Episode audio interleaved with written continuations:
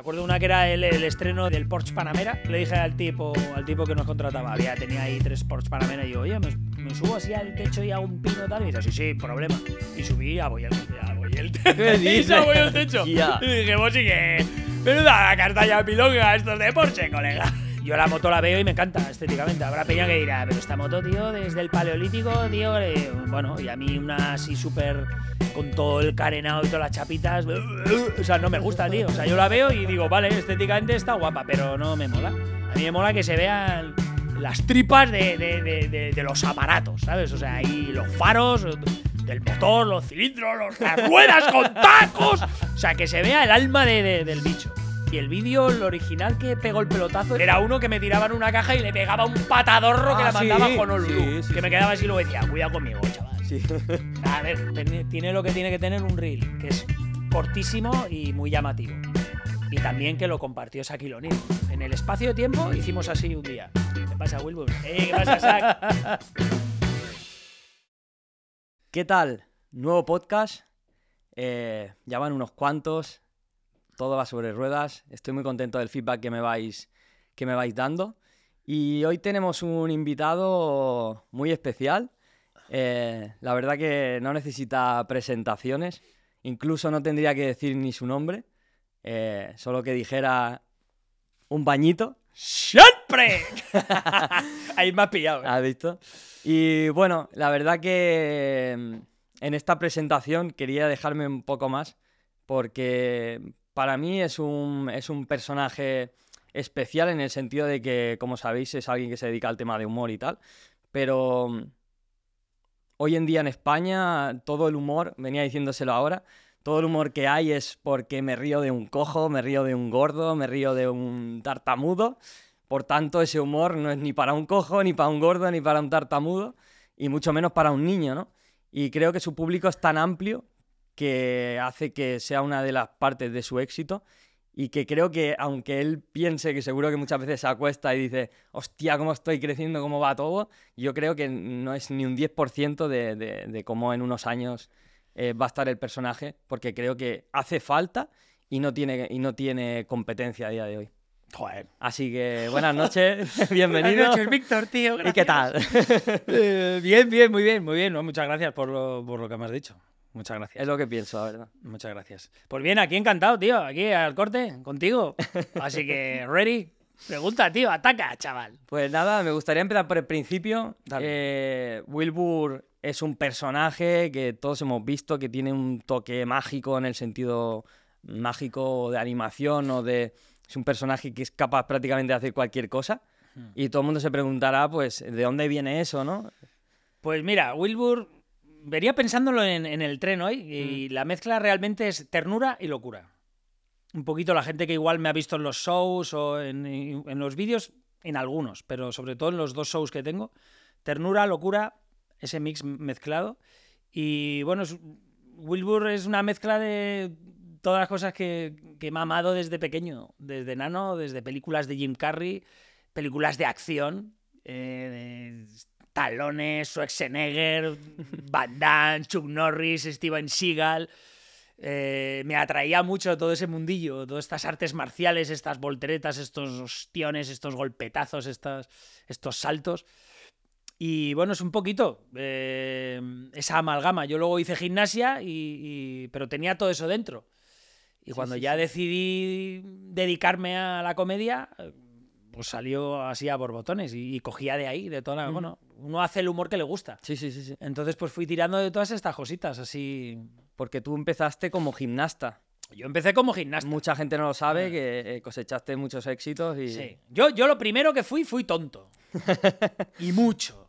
Que esto viene de serie. O sea, el que es tonto es tonto desde que nace. O sea, Pa' yo- siempre. Yo, siempre. Pa' siempre. Y lo que pasa que no venía de familia que se dedicara a la comedia ni nada. Y no sabía que me podía dedicar a ello. Pero, pero, pero yo fui, desde muy pequeño, era muy tonto. Era más tonto que mis otros dos hermanos. Muchísimo. Pero así lo primero consciente, o más o menos consciente que, que- que hice, fue hacer gimnasia. Me apuntaron a gimnasia artística.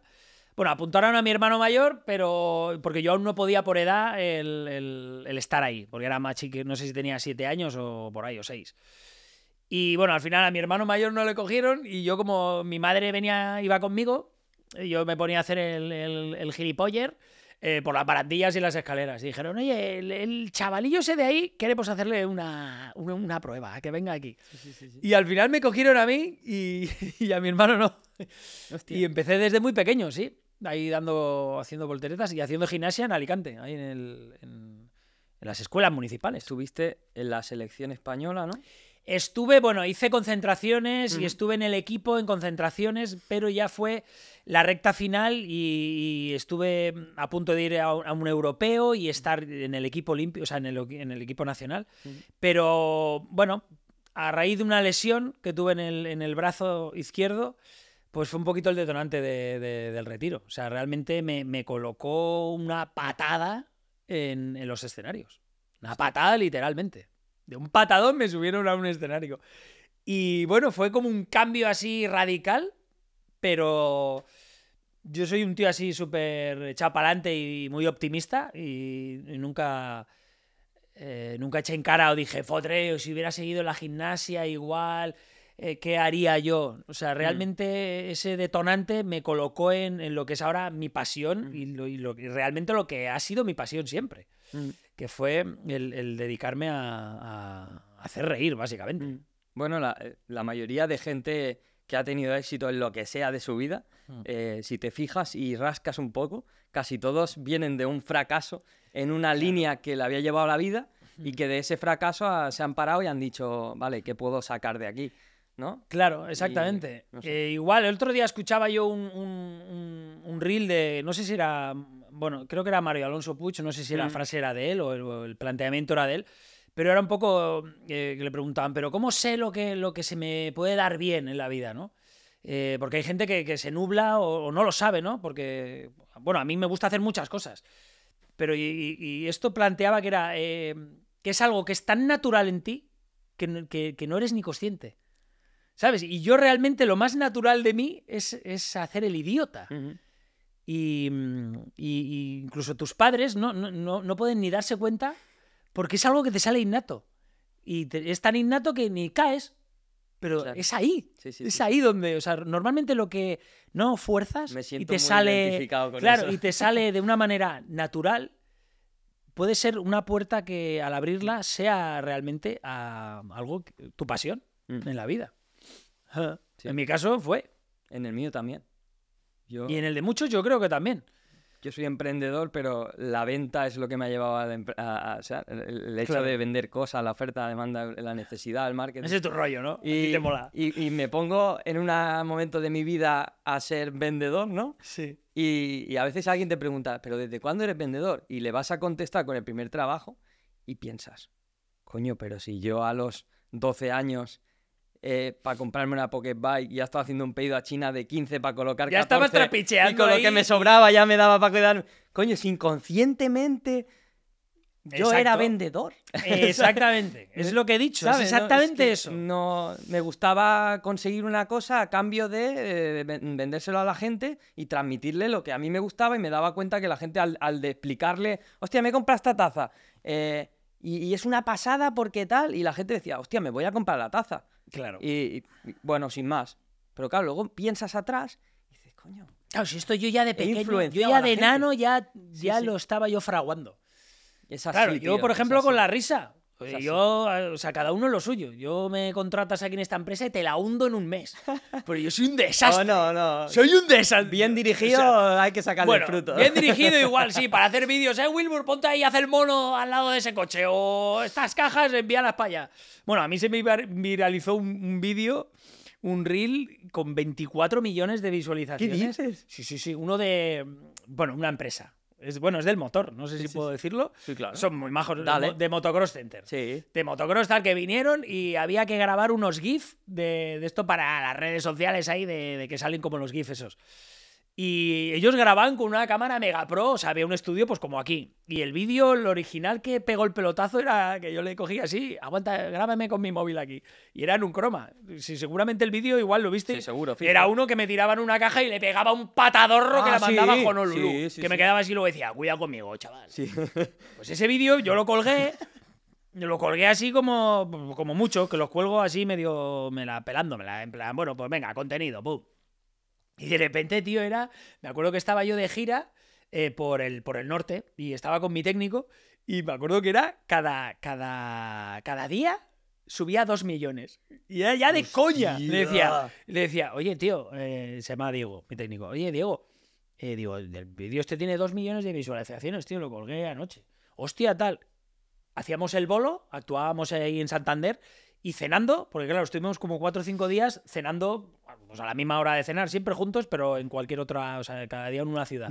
Y me acuerdo que cada cena era, pues tiene ahora 6 millones, pues tiene ahora... Y me acuerdo que llegó a 24 25 millones, o sea que ya era absurdo. No tiene sentido. A ver, tiene lo que tiene que tener un reel, que es cortísimo y muy llamativo. Y también que lo compartió Shaquille O'Neal en su... ¿Qué dices?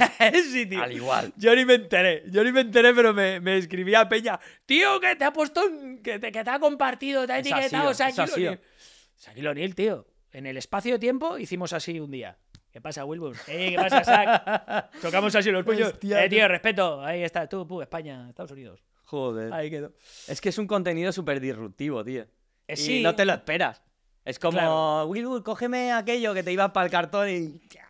Claro, o sea, a ver, yo ya después de unos años ya conozco la línea de... Lo que funciona más. Sí, sí, y sí que es verdad que a veces tiro por ahí, pero muchas veces tiro por lo que me apetece hacer. Hombre, y si es quiere- sano eso. Claro, y si quiero meter un vídeo de dos minutos o de tres, lo meto. ¿Por qué? Porque me apetece. Sé que no va a tener el alcance que, que igual debería de tener, pero Tú sabes un que yo punto que estaba- me la pela. ¿Tú sabes que yo estaba en directo un día contigo ¿Ah, sí? cuando rompiste el cable del acelerador del Samurai? Hostia, ¿tú estabas? Sí, tío, iba yo conduciendo también. Sí. Tío, tío, Yo estaba y se ríe y dice, que, que creo que se me ha roto el cable. Iba yo súper feliz con mi Suzuki ahí, pipa, camino de Segovia, que había quedado con un colega, con Rafa Maza, un cómico que es del copón. Sí, sí. Y más feliz que una perdiz. Y de repente, digo, yo, la madre que lo parió. Ya. Y me acuerdo que estaba haciendo un directo porque yo los directos, además lo digo, eh, hago muy pocos, pero yo los digo, meto directo de tirón. Yo no aviso ni, voy a ma- mañana o una cuenta regresiva. eh, eh, eh, yo hago el directo, ¡pum! O sea, un lunes al mediodía. Y el que esté, esté. Y me acuerdo que en ese directo lo que me hizo gracia, que no sé, pues había X gente, lo tengo en mi muro ese, ese directo. Y cuando se jodió el cable, empiezan a subir la, lo- la gente que está Sí, sí, viendo. sí, sí, y la peña de macarras de mierda, morbosos, tío. Compartiendo todos los grupos. Claro, Que claro. Wilbur se ha quedado tirado. Claro, claro. Hostia, mírale en directo, tío, que está, que está ahí. Está a 6 kilómetros de Segovia. Y bueno, eh, fue, sí, fue, fue. La verdad que me reí mucho porque luego vino no sé quién, el- en la grúa. Llevé el coche metiendo primera ahí, el, el nota acuerdo, de la grúa me lo aceleró. Mm. Y cerraban el taller, pero, pero claro, el tío entró, "S- es que vamos a cerrar, y salió luego el dueño y me dijo, hostia, Wilbur, perdón. O sea, el tío me conocía. Sí, sí, sí. Entró al coche. Y le puso el cable ahí, nivel Dios. Le puso un cable de oro. y sí, un- bueno, lo que es la vida, tío, que de un problema, pam, salen cosas. Qué bueno. Pues oye, que nos venimos aquí por las ramas, que nos hemos saltado media historia. Bueno, hemos hablado de motor ahora, Suzuki, Suzuki Samurai, chaval. ahora iremos, ahora iremos. Pero te quería preguntar, una, una cosa que me planteo es, eh, ¿tú eres clown? ¿Vale? Payaso, me gusta la palabra Vale. payaso. Payaso. Con P. Vale. Eh, tema de payaso, eh, estas habilidades que tú tienes Hmm. son, son habituales en el sector, por así decirlo. Porque Bueno. yo me imagino, hostia, llega el Wilbur de gimnasta campeón de España Sí. y se ha pasado el juego ya entrando en, A ver, en la academia, ¿no? Sí que es verdad que la gimnasia te da un, un dote corporal, porque eh, al fin y al cabo la gimnasia es controlar tu cuerpo Mm. en seis aparatos. Entonces, bueno, yo tengo mucho conocimiento de mi cuerpo. Sí que es verdad que soy eh, un tanto gelatinoso, ¿vale? O sea, soy laxito, laxo. Y bueno, eh, en gimnasia hay una parte que es flexibilidad, que la trabajas desde muy pequeño. Yo he llorado haciendo flexibilidad, empujándome a mi entrenador. Y te tienes que abrir de piernas y te tienes que abrir y te cogen los hombros y te los ponen ahí. ¿Qué ocurre? Que eso, bueno, hoy en día eh, podría ser casi hasta denunciable, Sí, sí, sí. pero te da un- una- unas habilidades que te duran de por vida. Mm. Eh, y claro, pues toda esta corporalidad, igual yo la tenía, y- pero a raíz de la gimnasia, pues sé manejarlo mucho mejor. Supongo que el tío que te, que te haga el entrenamiento también tiene ese conocimiento para ver tu base natural, ¿no? Claro. Para decir, oye, este tío tiene el potencial.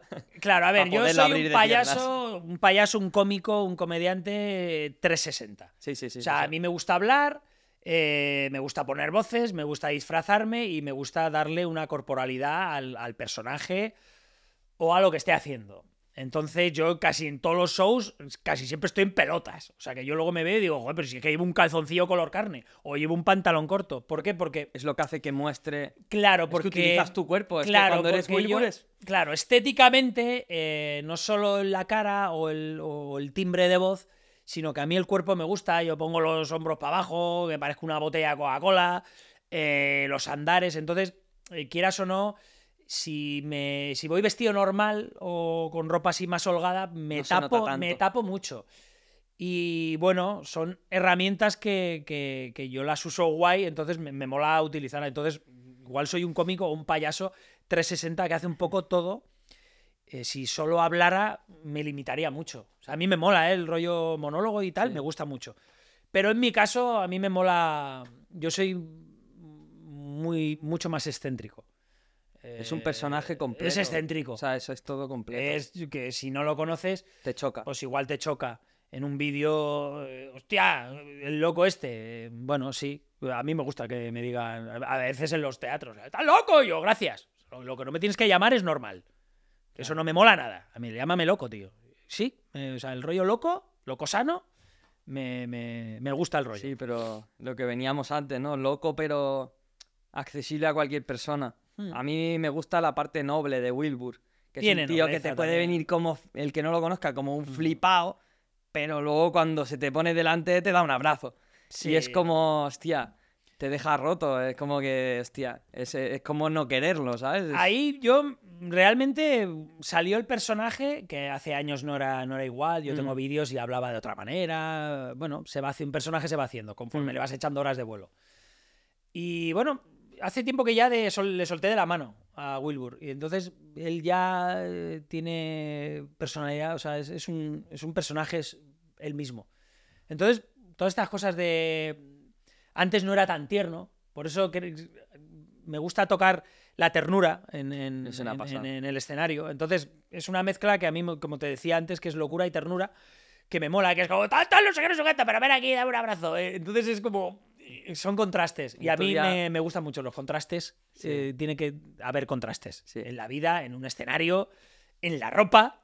en todo. O sea, hay- tiene que haber contraste para que haya ahí un, un flow. El otro día que le hacían la llave a, a Ramonchu. A Ramonchu le echó de "¿Tú todo". sabes la llave de no sé qué? Sí, las Se paces queda el mar- tío así y de golpe le das un abrazo. yo, Claro. Eso lo sabía, se lo Las paces esperaba. ¿eh? marciales. No, no, esto, esto, sí, sí, yo lo sabía. Yo lo que pasa es que me, me limité en el Grand Prix a vol- eh, volver loco a, a- Ramonchu. Pasa que Ramonchu eh, hizo bien y vino a verme a hacer fuego salvaje a Madrid antes de, de- de yo ir al Grand Prix. Qué guay. Y le encantó. Me dijo, hostia, me ha encantado. Eh, porque te haces una idea real. Pero a Ramonchu, bueno, hay un guion, yo tengo un par de guionistas, pero el que dirige el barco soy yo. Y ellos me... me- me- ¿Y te lo permiten? Es- sí, me Sí. permiten cosas, hay otras que no, pero digamos que los guionistas se limitan un poco a que no me salga de los carriles. Vale. Lo- marcar los límites y tú juegas Marcar dentro, los ¿no? límites porque la tele es tele, ¿vale?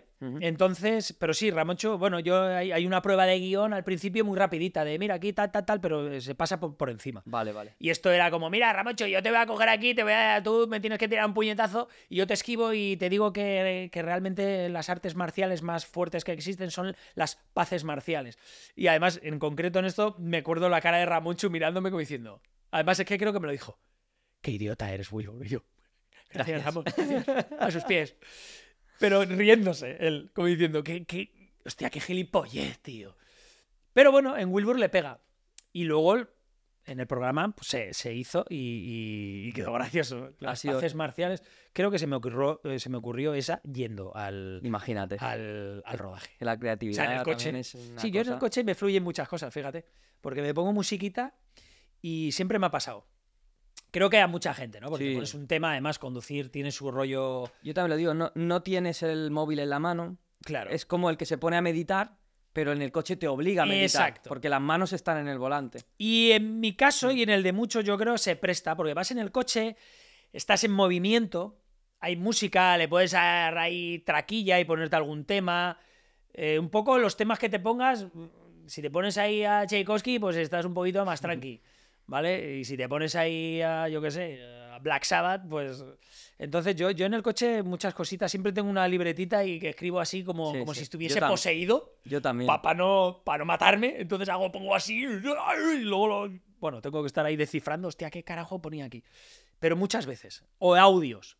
Que tengo a, a mi mejor amigo. Mm. Bueno, él ya porque ya me conoce, pero yo le envío. Estoy en. O sea, le, le envío ya trozos de como de guion. Que él lo, él lo lee al principio y ahora ya porque me conoce y pasa de mi puñetera cara.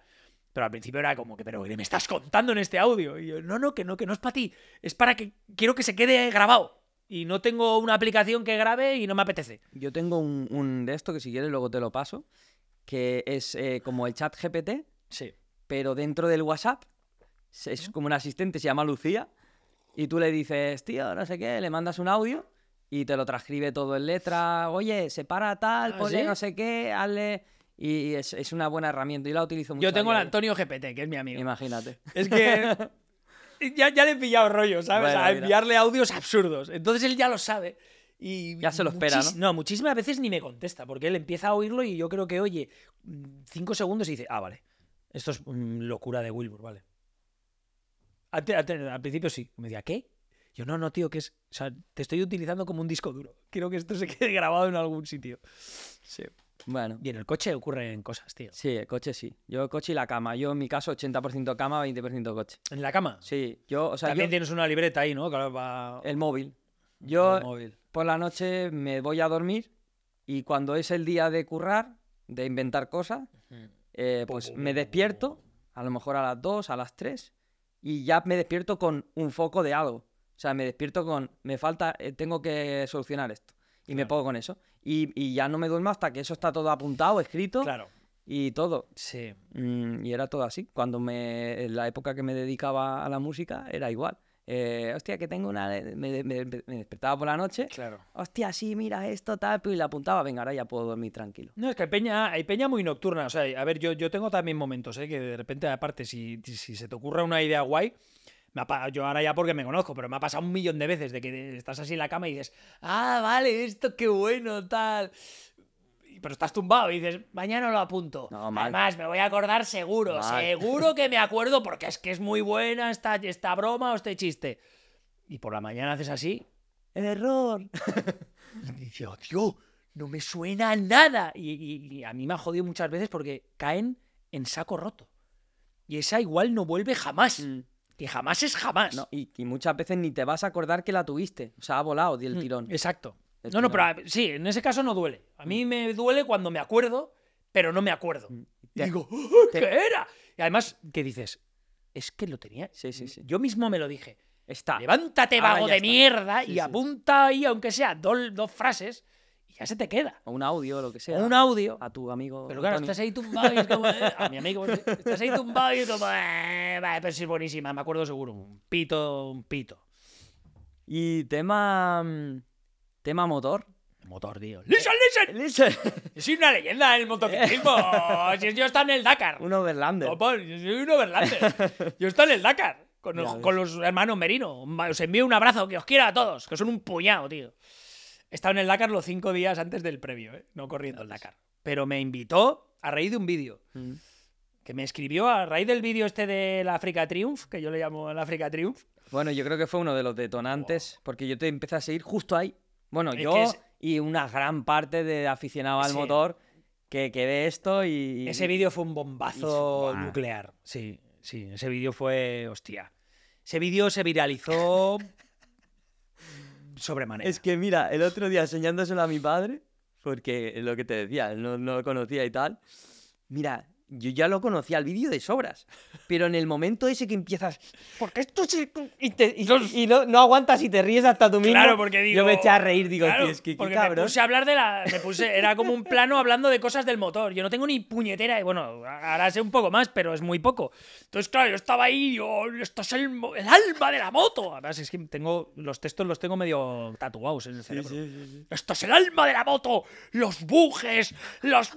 Y me acuerdo que digo, las ruedas con tacos, o sea, que es como, pero, mm, eh, o sea, el que lo ve dice, este tío no tiene ni idea de nada. Ya, ya, pero es que es lo de gracioso, nada. tío. Se ha pasado de algo del motor a la rueda con tacos, o sea, que me estás Y lo contando? del termillo con el tal, y no necesito más.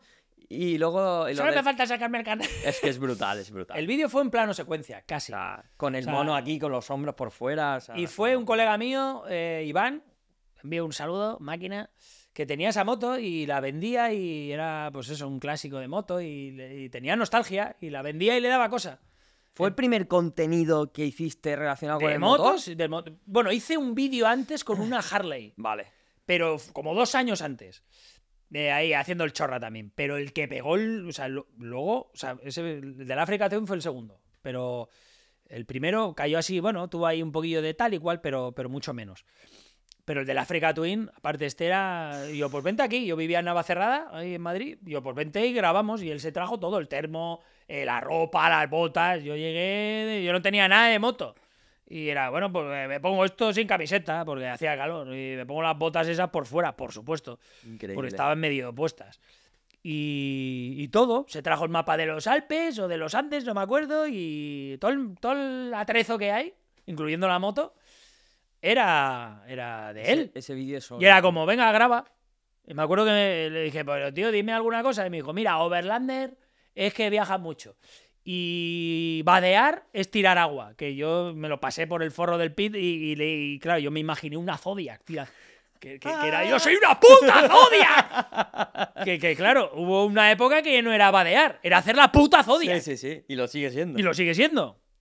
Entonces, yo me moría de risa con ese vídeo porque yo luego me fui rápidamente, además, me, me fui a mi casa, lo edité a la prisa, a la bulla, pero así en plan, pa, pa, pa, pa. Le puse King of the Road por, yo que sé, el rey de la carretera, King of the Road, le puse ahí de fondo la música y me fui al teatro y lo colgué. Lo colgué en Facebook, pero yo no tenía Instagram en esa época y ni en YouTube lo había colgado ni nada.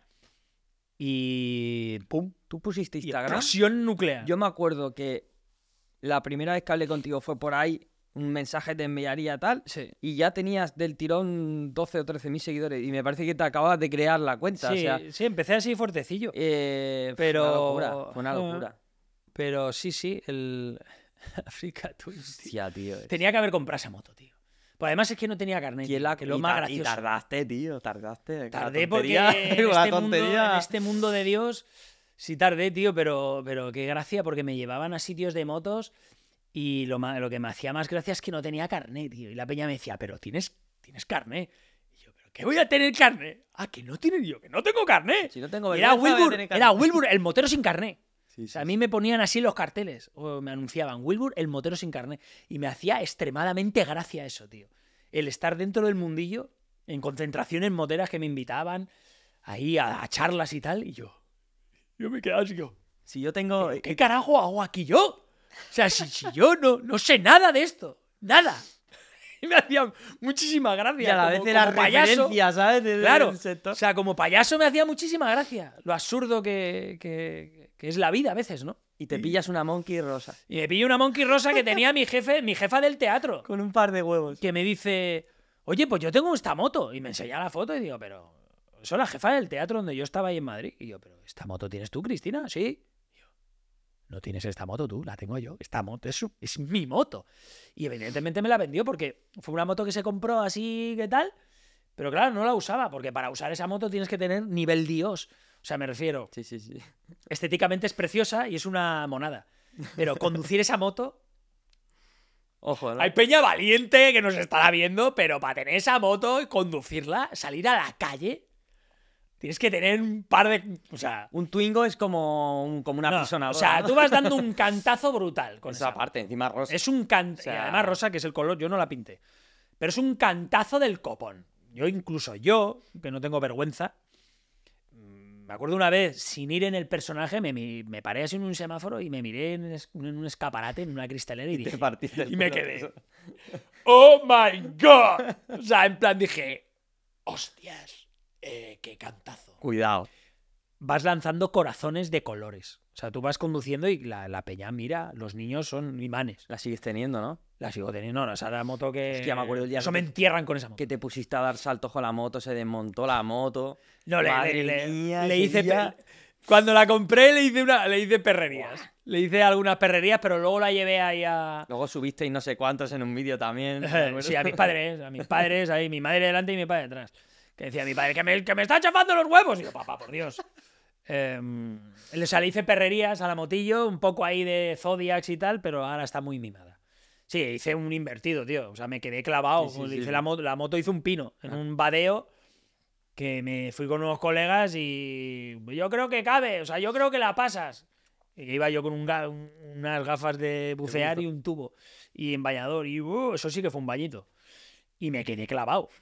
Pero pasa que la moto es enana y en un charco pues caes al charco, o sea, no te haces nada. Pero sí, sí, la- el burrito sabanero. El burrito sabana, la mejor moto del mundo, tío. No puedes subirte a esa moto enfadado. Eso sí que me he dado cuenta.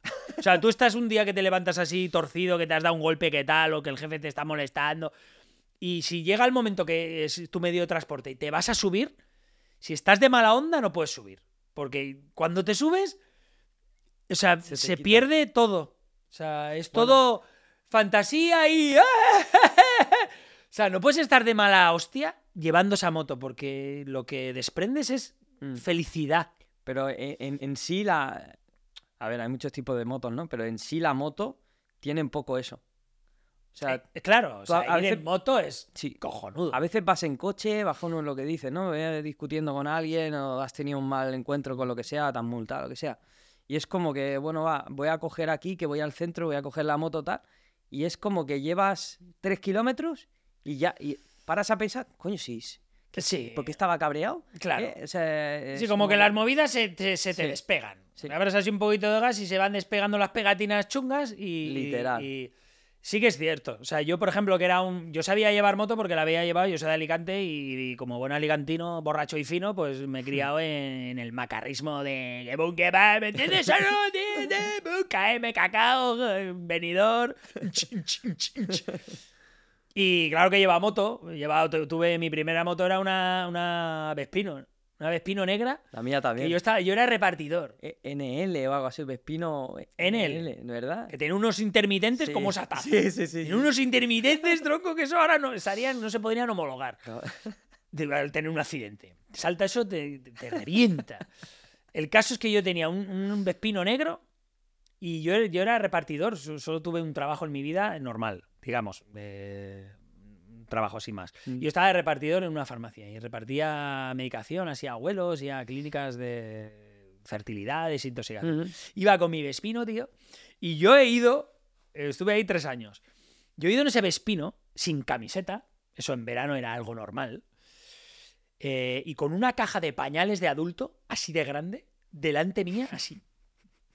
La moto, la caja de esto de pañales de adulto, ¿vale? Pero la caja es una cosa así, ¿eh? Así. Como Jim Carrey cuando conduce el coche Sí, ese sí, que sí, tiene sí. el, el roto y va mirando por el- la ventanilla. Y yo he ido sin camiseta, así, sin casco, por supuesto, sin casco. Por- o sea, era en esa época que el que se ponía casco era un primo. Hacía calor y te despeinas. Y con esa caja, tío, o sea, yo- eso ahora mismo yo me llevas, me coges temporalmente y te ponen ahí un cortapega y te meten en la cárcel. No duran ni dos o manzanas. sea, te para alguien un- y- ¿Qué, qué, qué, Pero tú, qué- ¿dónde, qué es esto? ¿dónde tío? te has escapado? O sea, sin camiseta, sin casco, llevas una caja que no ves. O sea, ¿qué, qué, qué haces con tu vida? O sea, eso sería ahora mismo mu- muy ilegal. pues sí, tío, en eso ahí yo me he quedado. Pepino, luego una Derby Variant. Eh, el que me vendió la Derby Variant tenía una GPR de estas de carretera, trucadísima, tío, que casi siempre iba sin carenado y era más bonita aún. Y con esa me aprendí yo a, a meter marchas. Que era de estas motos de. ¡Vamos! O sea, de dar por culo al vecindario. Ya ves. De macarra. o De macarrilla.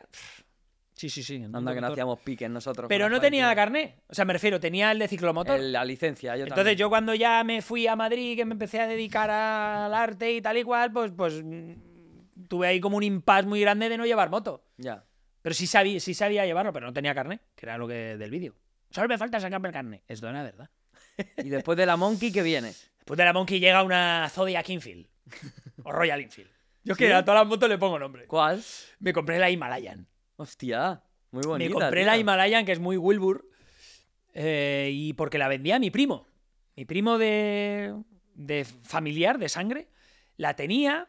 Es más, yo la probé eh, cuando la compró en Alicante, pero ni me acordaba que la había probado, porque vino un día con la moto nueva, yo me di una vuelta y recuerdo que era como, guau, qué fácil es llevar esta moto, tío. Pero ya me olvidé que tenía una Royal Enfield. Entonces, cuando ya me saqué el carnet, viendo reviews, me llegó o habló mi primo conmigo de, oye, mira, que yo tengo esta moto que se puede llevar con el A2, es de trail, Mm. eh, y, y Es bueno. muy bonita es una- estéticamente. Claro, a ver, esto es como Wilbur. O sea, te puede molar o. Yo la moto la veo y me encanta estéticamente. Habrá peña que dirá, pero esta moto, tío, desde el paleolítico, tío. Bueno, y a mí una así súper. con todo el carenado y todas las chapitas. O sea, no me gusta, tío. O sea, yo la veo y digo, vale, estéticamente está guapa, pero no me mola. A mí me mola que se vean las tripas de, de- de- de- los aparatos, ¿sabes? O sea, ahí los faros del motor, los cilindros, las ruedas con tacos. O sea, que se vea el alma de- de- del bicho.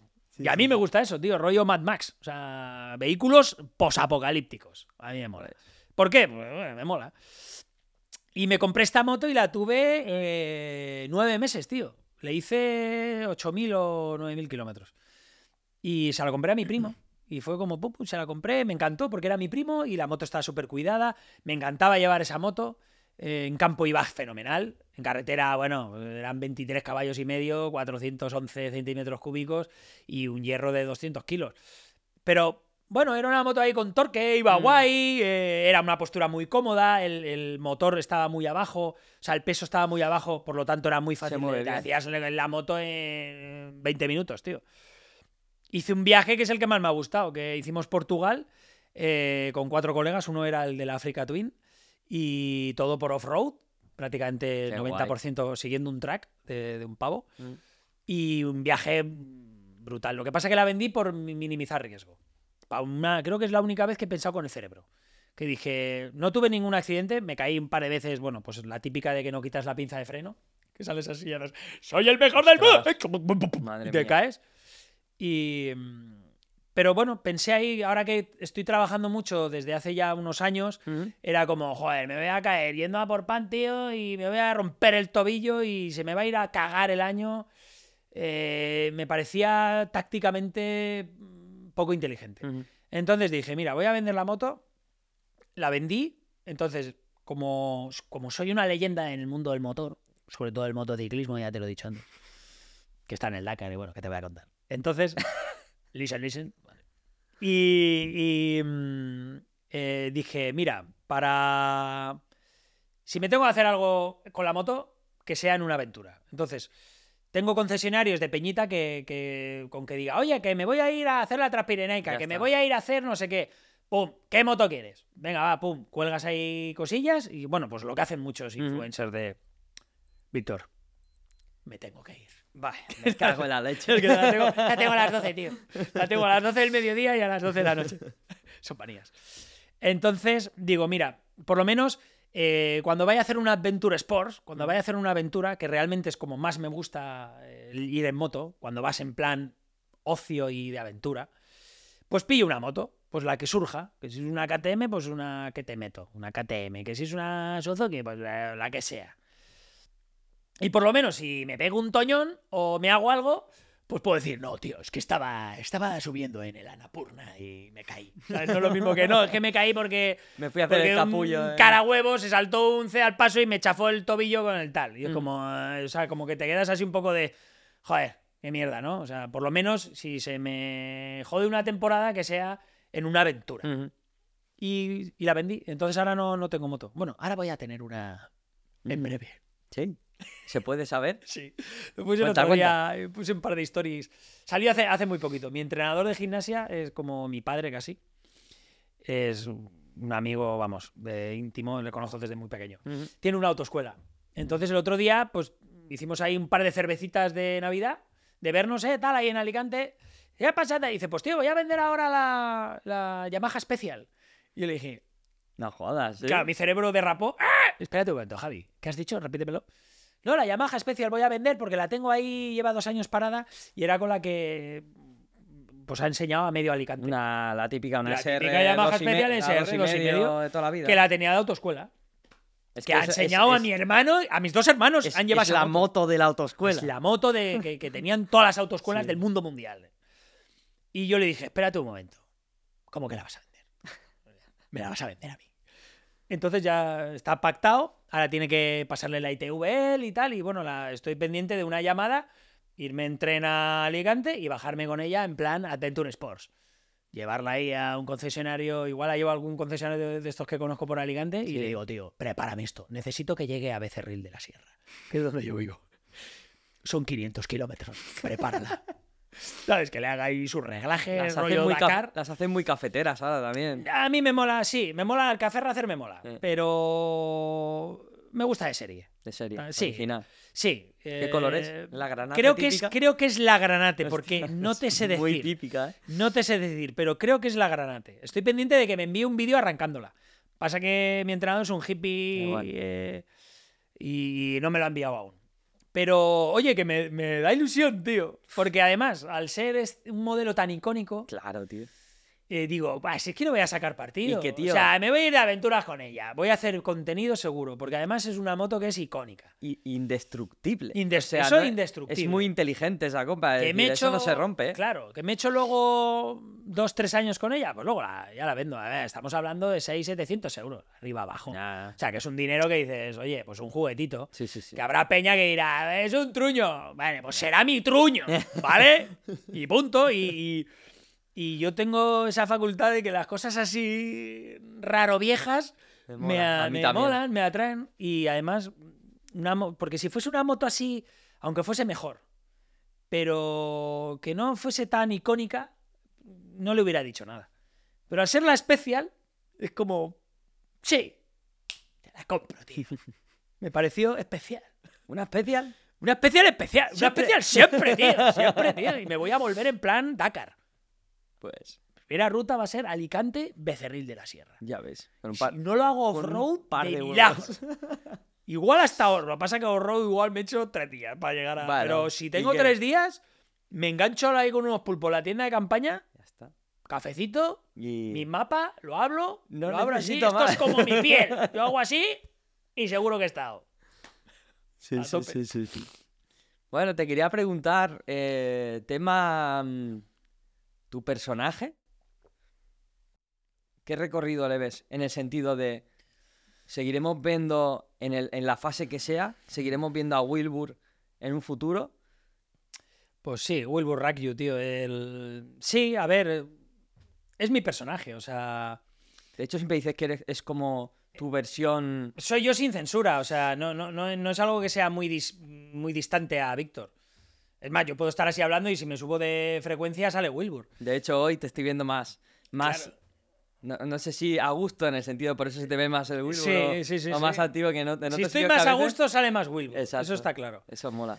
Y yo creo que Wilbur estará conmigo siempre, o sea, estará conmigo siempre y en los escenarios siempre que... que- que- De una manera o de otra, ¿no? Sí, ahora estoy, por ejemplo, montando ya show nuevo.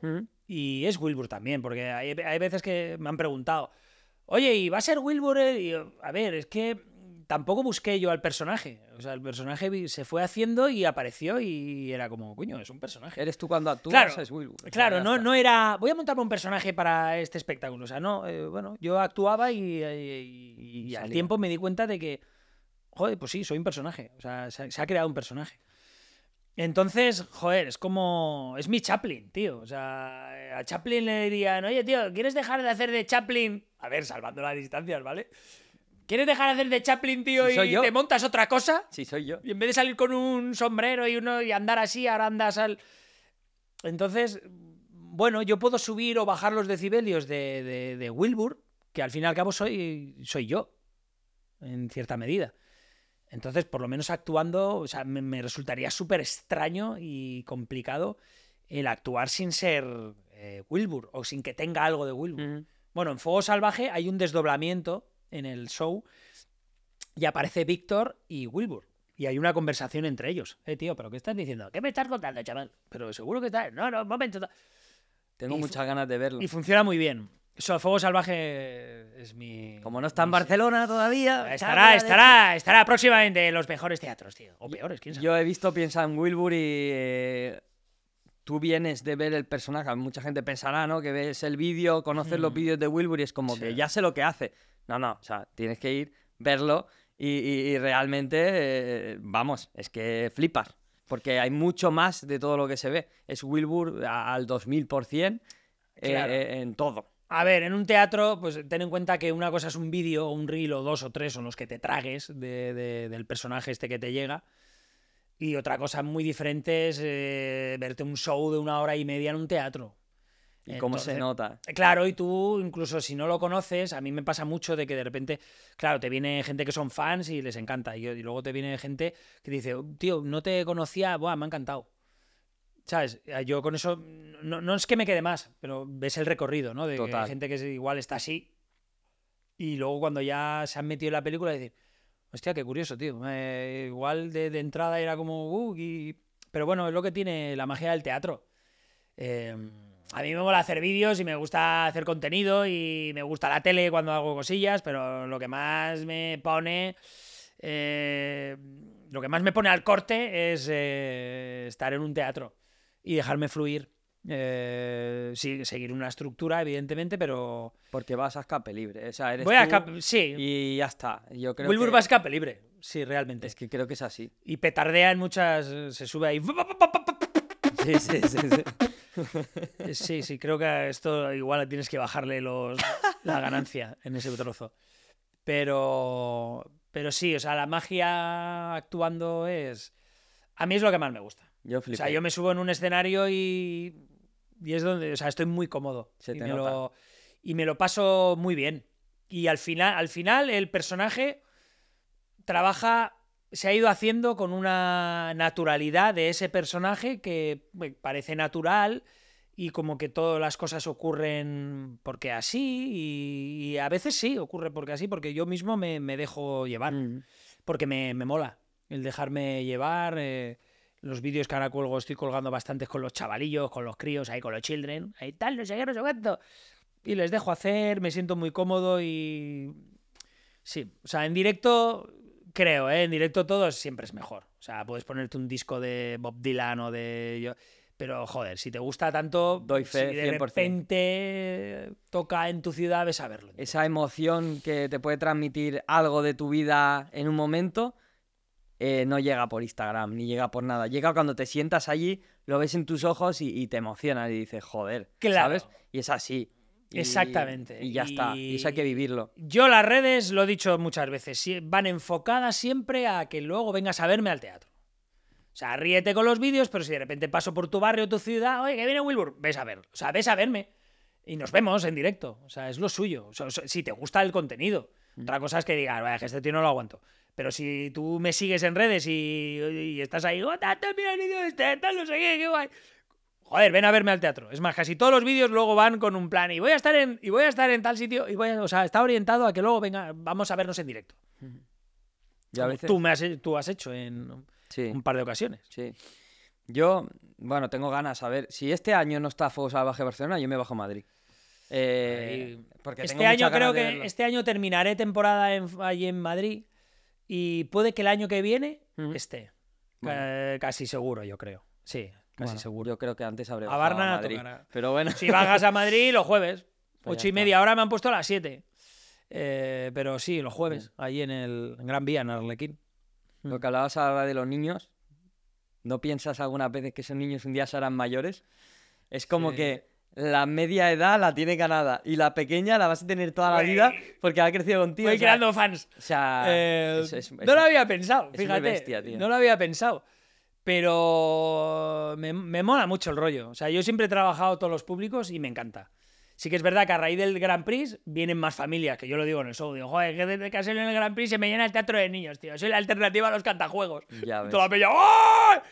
Bueno, y me mola mogollón. Porque vienen familias enteras y, y- y en vez de oír, ¡eh, Wilbur! ¡Motivado! De repente oyes, ¡Wilbur! ¡eh, tío! ¡Mayito! Lo oyes ahí con vocecita de, de microseres. y es es como- una pasada. y me hace mucha gracia. El otro día estaba cambiándome ahí en Madrid para actuar y hay, ahí en la sala del humor de Fuencarral y hay como unos, unos roll-up de estos de con el shows, ¿no? De cada uno pues con su show, el de no sé quién, el no sé cuánto. Y yo tengo el mío, que es algo así, con, con el traje del Grand Prix y, y es del, del show este, piensa en Wilbur. Y estaba ahí cambiándome y estirando un poquito y de repente, claro, eh, por ahí pasa el público entrando al teatro. Y oigo, ¡Wilbur! Una voz de niño, ¡Wilbur! Y, y digo, hostia. Y me asomo y había un niño abrazado al, al roll-up. Ostras. O sea, el cartel así abrazado, pero abrazado. imagínate. Y así, y mirando así, porque yo salgo en grande en ese, en ese cartel. Y buah, tío, me dio una cosa, era como.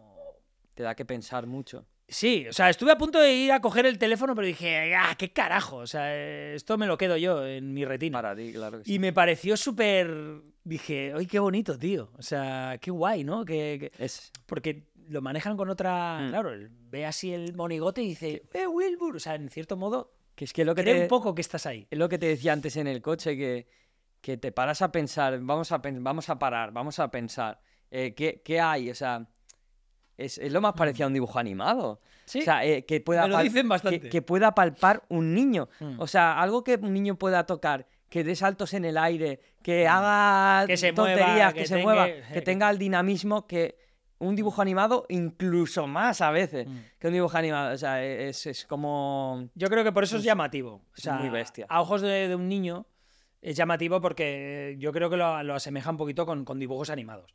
Y eso creo que ha habido una época que se ha perdido. O sea, desde un poco los payasos de la tele 100%. eh, mm, Y ha fue, ido y todo fue mucho... un gran movimiento social. Claro. que, que lo arrastramos hasta hoy. Si tú ahora llevas a los niños a- al circo, yo llevo a mi hija al circo cada dos por cada vez que hay algo de circo la llevo. Sí. Y, y- y- y ruedan las canciones de hace 40 años. No hay otra cosa. ¿Por qué? Porque no ha habido contenido para ellos desde entonces. Se ha perdido. Yo creo que igual por por el tema digital, de, que está, a ver, que está genial. Pues todo el tema este de, del... Como que ha avanzado muchísimo toda la animación. Total. Entonces, eh, ahí, bueno, antes ya había también dibujos, pero, pero como que se ha enfocado casi todo ahí. ¿Sabes? No, no, creo yo, ¿eh? O sea, desde igual Art Attack o algo de esto, Mm.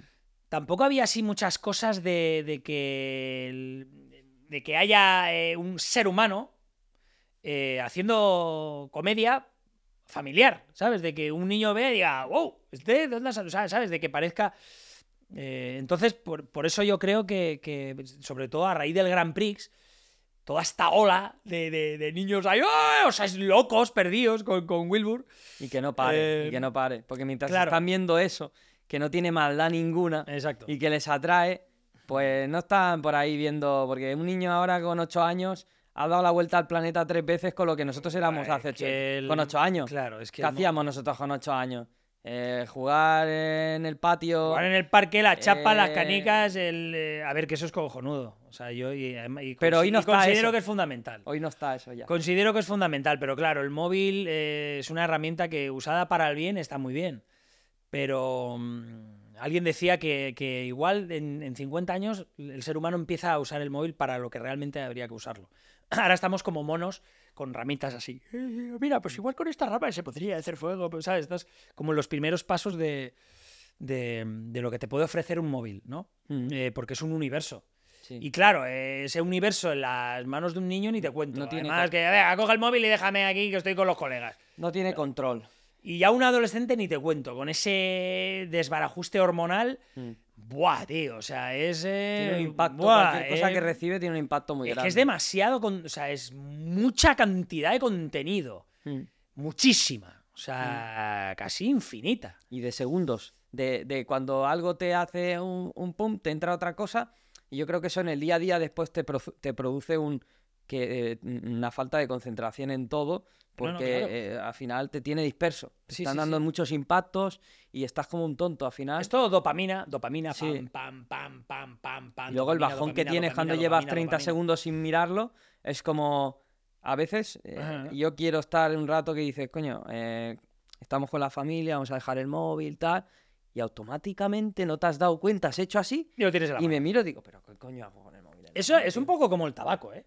Son como el que saca así y saca el paquete y se hace un piti. O sea, el que está con un. Igual estás así en un día normal y cada X minutos, Mm. en mayor o menor frecuencia, tiras de la mano y sacas el paquete de. Sacas la nicotina, sacas la nicotina de dopamina y pa, pa, pa, pa, y te metes ahí un- unas calas y luego lo guardas. Sí. Porque dices, oye, ¿qué estoy haciendo? Pum, lo guardas. Pero igual a los 5, 5, 6, 7, 8, 9 minutos vuelves a sacar otra vez el paquete de tabaco y te vuelves a meter unas caladas de dopamina. Y estás así todo el día. Sí, sí, sí, sí. sí. Estás así todo el día. Y. mm, Joder, o sea. Escuché hace un tiempo que eh, no se le están dando al cerebro momentos de, de aburrirse. No digo de aburrirse las profundidades del Averno, sino de, por ejemplo, llegas a una parada de autobús, tiras de móvil. Mm. Sacas el paquete de tabaco de, de dopamina. Es lo que te mantiene. No te quedas así. Porque antes, cuando no había esos móviles, como tú y yo hemos hecho, Mm. Pues, tú llegas al este y, hostia, ¿cuándo llega esto? Pues pone que, bueno, cuando había las pantallitas. Si llegan 10 minutos, pues 10 minutos así. Igual te ponías a hablar con el de al lado. O estás viendo pasar coches. O pensando. Entonces, el cerebro mm, ha perdido estos momentos de, de paréntesis. Mm. De como poner, de ponerse en modo avión. Sí. Porque ahora tú te paras, pero no paras. Porque tú te paras, pero no paras. Y luego estás en el autobús y ¡pam! Y no estás en el autobús así. Literal. Entonces es todo el rato, tío. O sea, es todo el rato. Yo acabo de estar. O sea, yo tengo amor-odio un poco en las redes. O sea, Mm. Yo también. me mola, pero no me mola. Mm. O sea, sí me gusta y en el trabajo que hago considero que es. A mí me gusta cuando el algoritmo de verdad me empieza a conocer y me da cosas que me aportan. En el sentido de que ahí yo cuando consumo contenido intento que cada vez más sean cosas que a mí me aporten. ¿No? Pues yo a veces estoy desayunando y me pongo un podcast de, pues me gusta mucho el desarrollo personal, el estoicismo, lo que sea, Sí. cualquier cosa que me, que me genere algo, me intento poner eso antes que estar viendo mierda. Y ahora, y ahora se habla mucho de, de la... A la vez que se habla de la dopamina, se habla mucho de la meditación Sí. cuando nunca se ha hablado de la meditación. ¿Por qué? Porque la meditación era lo que tú decías. Estoy esperando el bus, eso es meditación. Estás mirando un árbol y ese árbol pues te trae eh, muchas cosas que tú puedas generar en ese momento, ¿no? O, yo qué sé, estás comiendo tú solo. Pues eh, es, es un Que proceso estás comiendo y estás con un, con que, vídeo. que estás contigo mismo, pensando, tal. Como todo eso no está, yo creo que nos tienen. eh, estamos tontos así, porque eso es donde sale la creatividad, en esos momentos de no hacer nada, ¿no? Por eso sale en el coche lo que hablábamos, por eso sale en la ducha, por eso sale en, en la noche. Todo esto de, de meditación y de relajarse y de. O sea, esto pega el pelotazo. Porque pero- estamos sobrepasados. porque estamos sobrepasadísimos. Mm. O sea, estamos que nos sale la, la dopamina por los, por los. Vamos, porque es que.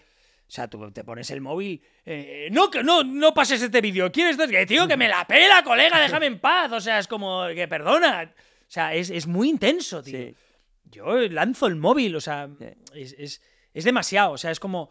No necesito otro vídeo mega, super, ultra interesante. No. Porque he visto 70 en un minuto o dos. No quiero ver otro. No, pero es que, es que no quiero verlo, tío. Pero ¿sabes Ya me da tan- igual ya lo que sea, tío. Es que sale un tío que sale volando. Puedo prescindir de verlo, tío. Sí, o sea, sí, sí. ya me, me he saturado. Y es un poco así. Pero Yo a ¿Sabes por mí qué son tan interesantes? Porque al final, como ellos, cada tío que genera un vídeo cada día, sabe que hay 5.000 más que tienen una posibilidad de impactar y se van haciendo estudios súper hiper profundos para que todavía cada vez más. Y es como que, aun pasando los años, te siguen enganchando porque han encontrado otra técnica que no sé qué. Eh, Sí, yo el otro día lo estuve hablando con una, con una amiga, casualmente. Y era. Estaba yo editando un vídeo. Y era, mira, pero si le. si cortas aquí. O sea, cortas medio segundo. Entonces, o sea, es como si yo de repente hago así y, y aparezco aquí. Pues como que y me decía, el, el propio cerebro está como viendo algo que acaba de empezar. Pero es el mismo vídeo. Entonces esto a la gente le engancha. O sea, hay triquiñuelas que evidentemente existen. Poner una musiquita que, sea, que esté en tendencia. Yo, por ejemplo, eh, no, no he hecho eso nunca. O sea, yo siempre he puesto la música que me gusta a mí, ¿vale? Y me niego a poner tendencias y además si no me gustan. Pero la peña las pone en muy bajito o en casi mudo. ¿Por qué? Porque te lo Te posiciona. te posiciona. Eh, si pones eh, subtítulos, cosa que yo utilizo sobre todo en los shows, porque a veces el audio es eh, repugnante, entonces pones ahí los subtítulos y la gente lee porque no se oye bien. Pero eso también te posiciona. O sea, hay mil cosas que te posicionan y me acuerdo que estaba hablando con esta amiga y, yo lo, lo, procesaba y era como, hostia, qué guay. Pero una parte de mí decía, no voy a hacer esto. ¿Sabes?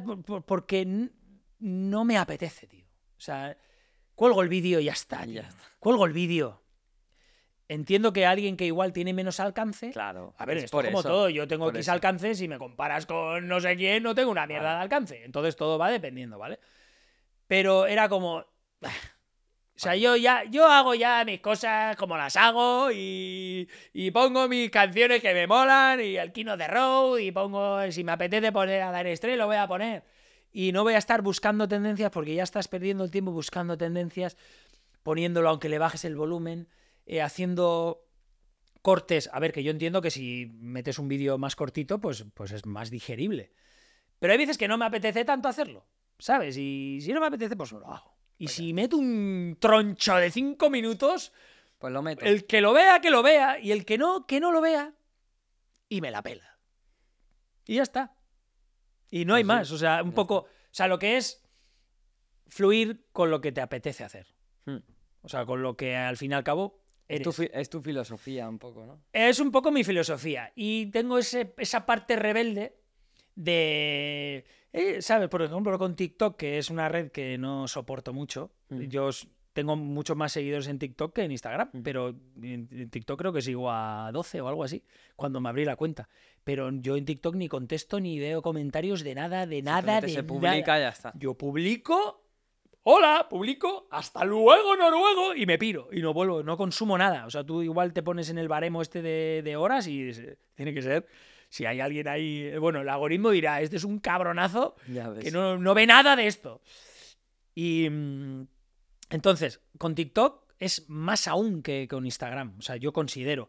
El, o sea, tiene que ser como más todo, más impactante, más. Y hay veces que, me niego, tío. Que digo, me sale en mi parte rebelde y digo, hacerlo como me salgo a mí de los huevos. Aunque tenga 9.000 visitas. Y luego tengo otros vídeos que sí que me dejo fluir o considero que igual es así y tiene un millón, o un millón doscientas, o dos millones, o tres, o setecientas y pico mil. ¿Que tiene tantas? Pues ya está. Además, muchísimas veces, o casi todas, no va de la mano de la calidad del vídeo. Porque ahí yo he colgado a veces vídeos que, que, yo considero que digo, joder, este vídeo es que está bien, tío, está, o, es interesante. Y nada. Y, y no tiene, ¿por qué? Porque no tiene esas cosas que has puesto. ¿Sabes? De entrar con algo llamativo, de un pan. Y no está eso. Entonces, lo que prima es lo súper superficial, tío. Mm. Lo, pues eso, la ola que se lleva y que sea todo muy. O sea, que no, no prima tanto el mensaje que. Luego hay vídeos que están muy bien. Pero ahí de hojarasca. Buah, así de paso, hojarasca estudiada. Hojarasca estudiada. Y yo lo que no soporto son estos que entran como si te hiciese falta. Tío, ¿quieres hacerte millonario? No quiero hacerme millonario. O sea, a ver, sí quiero, pero si me lo he ganado. Si no, o sea, me estás aquí vendiendo la moto, tío, de una manera tan descarada, colega. Que, salen chavalitos de 16 años diciendo, ayudo a empresas a no sé qué, porque claro, hemos ayudado a 150 empresas. O hablando del amor. Tú piensas, ¿dónde están esas empresas? Claro, o hablando del amor. De, o de cosas muy profundas y de, pero tronco, pero si tú tienes granos en la cara, o sea, pero tú qué vida tienes, o sea, ¿Qué recorrido? O sea, ¿qué me, estás contando? Bueno, sí, se lo contará mucha gente porque eh, las redes sociales, pues el, el, grosso son gente muy joven. Sí. Pero sí hay cosas que yo me quedo así y me dan alergia visual, que es como, fuera. Y no lanzo el móvil al espacio estelar de milagro. Pero sí, sí. Amor-odio las redes. ¿Qué te iba a decir? Las manos. Te rascan mucho las manos. Me rasco mucho las manos, sí. Es que Nunca he conocido a nadie las uso mucho. que se rasque las manos. Pero actuando y me llama normal, sí, sí. me llama mucho la atención. No sé, tío. A veces estás hablando y, está. ¿Te acuerdas el día que el que hicimos el Que tengo callos, tío, tengo manos ahí. ¿Te acuerdas el día que el que hicimos el vídeo de, para lo del poliorama y tal? Sí. Y estabas tú. Estabas así todo el rato. en la cámara, tío. Ah, es verdad, tío. Sí, sí, sí. A ver, tengo callos y siempre tengo heridas. Ahora tengo esta herida de guerra y. a ver, siempre estoy trajinando mierdas con las manos, tío. Entonces. Yo vivo en, la, sierra y te, caliento la casa con leña y siempre tengo cortes y siempre me ha molado ser un manifasero de, tener las manos sucias. Y el tener las manos sucias y manchadas conlleva en hacerte heridas y cortes. Entonces, es raro de que no tenga una herida, una, una pielecilla que pueda hacer así. Y si no, mientras tanto, pues me acaricio los callos. Que son como mis, mi- mis, estandartes. ¿sabes? Pero sí, bueno, igual es Curioso, una manía ¿eh? también. Ahora no puedo parar. Ahora no puedo parar, tío. Bueno, y quería tocar otro tema también muy interesante, eh, que es, es, bueno, cuanto más, pues llamativo. La relación con tu padre. Con mi father faca. Nadie, Mi father nadie habla, pero se ve, se ve claramente que es, es, es el yin y el yang, siendo tu padre.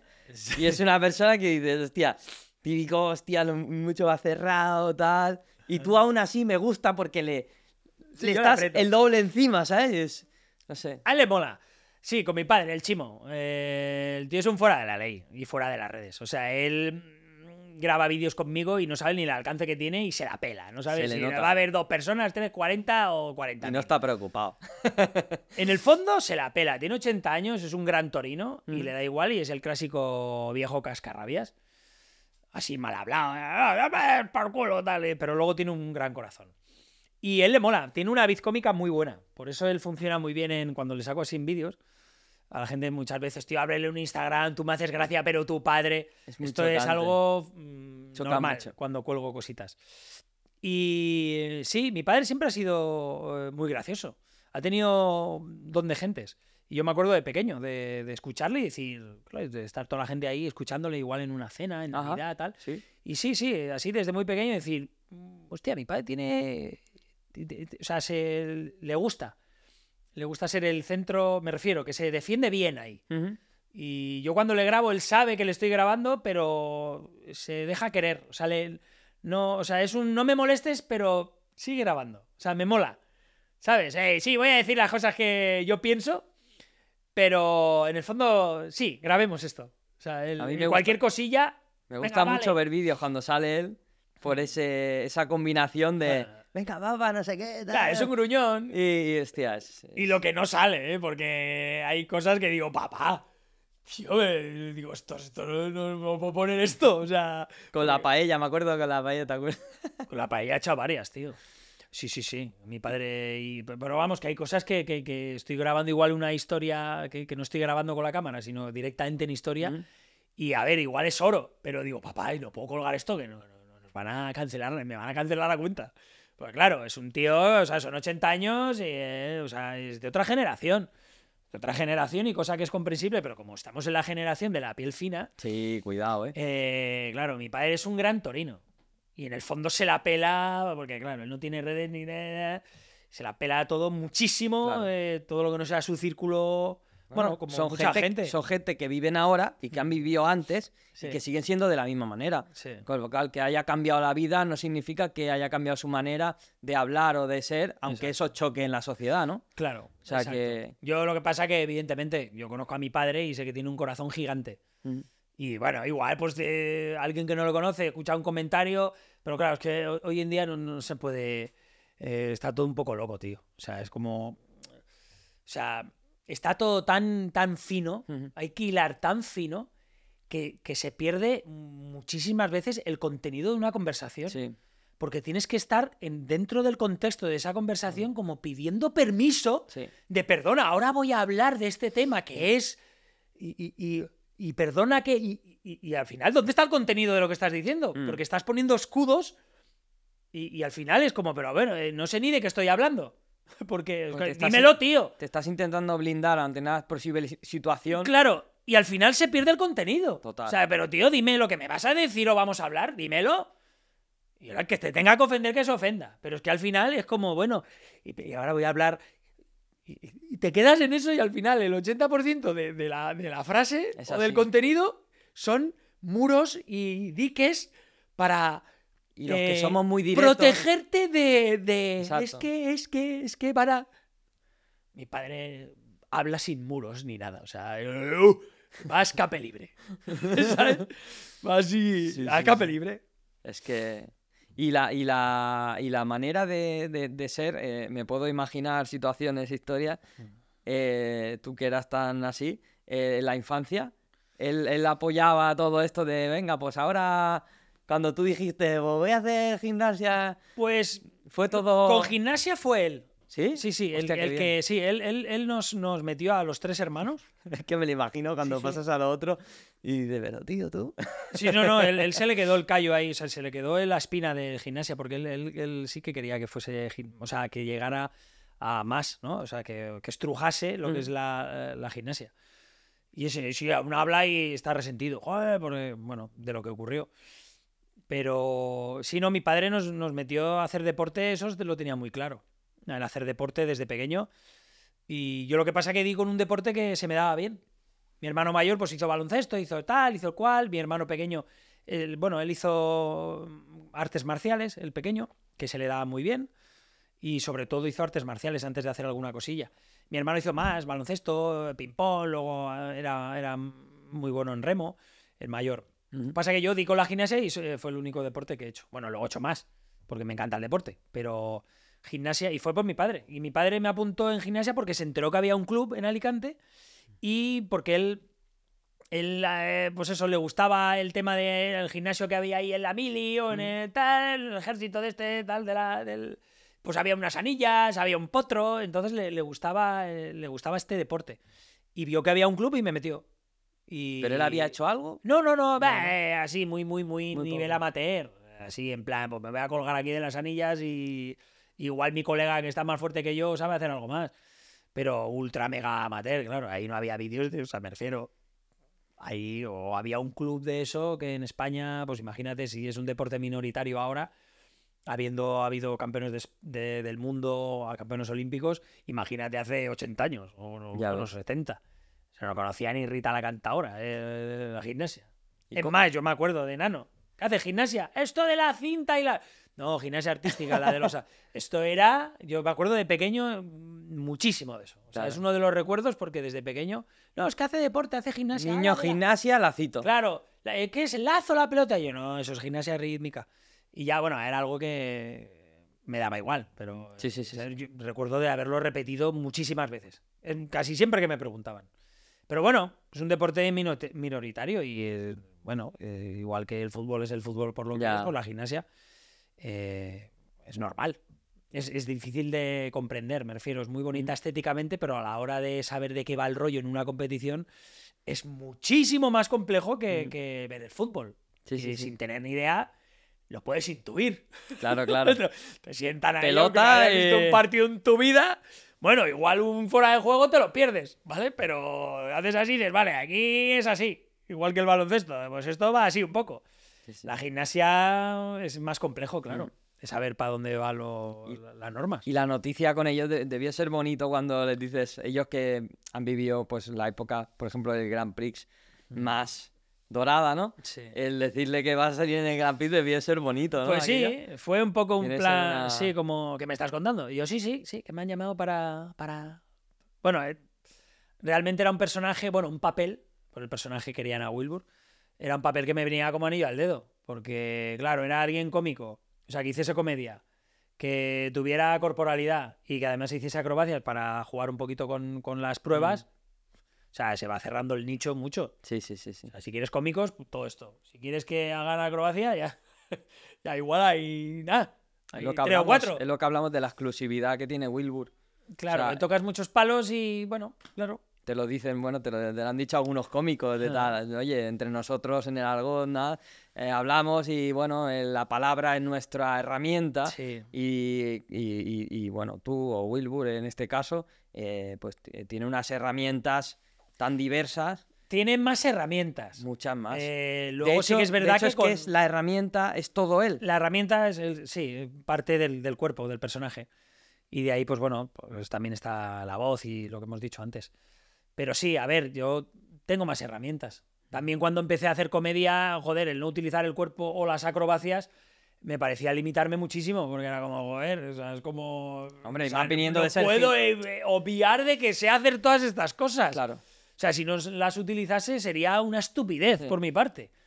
Entonces, pero sí que es verdad que te da una cierta exclusividad a la hora de, de- de lo que haces. Mm. Yo, por ejemplo, en mi distribuidora, o sea, en la agencia que me lleva, pues soy, el- iba a decir el rarito, no, igual el más diferente. Claro. O sea, de, lo- los demás cómicos se parecen en mayor o menor medida, salvando las distancias, porque luego puedes ver a un monologuista eh, y a otro y es un stand-up, o sea, me refiero, es, es monólogo, pero es muy diferente, no tiene nada que ver. Pero claro, luego me ves a mí y dices, "Mm, coño, este, hostia. ¿Qué ha pasado eh, aquí? Este no va a salir con un ¿Qué ha taburete y va a ponerse a hablar en un micro.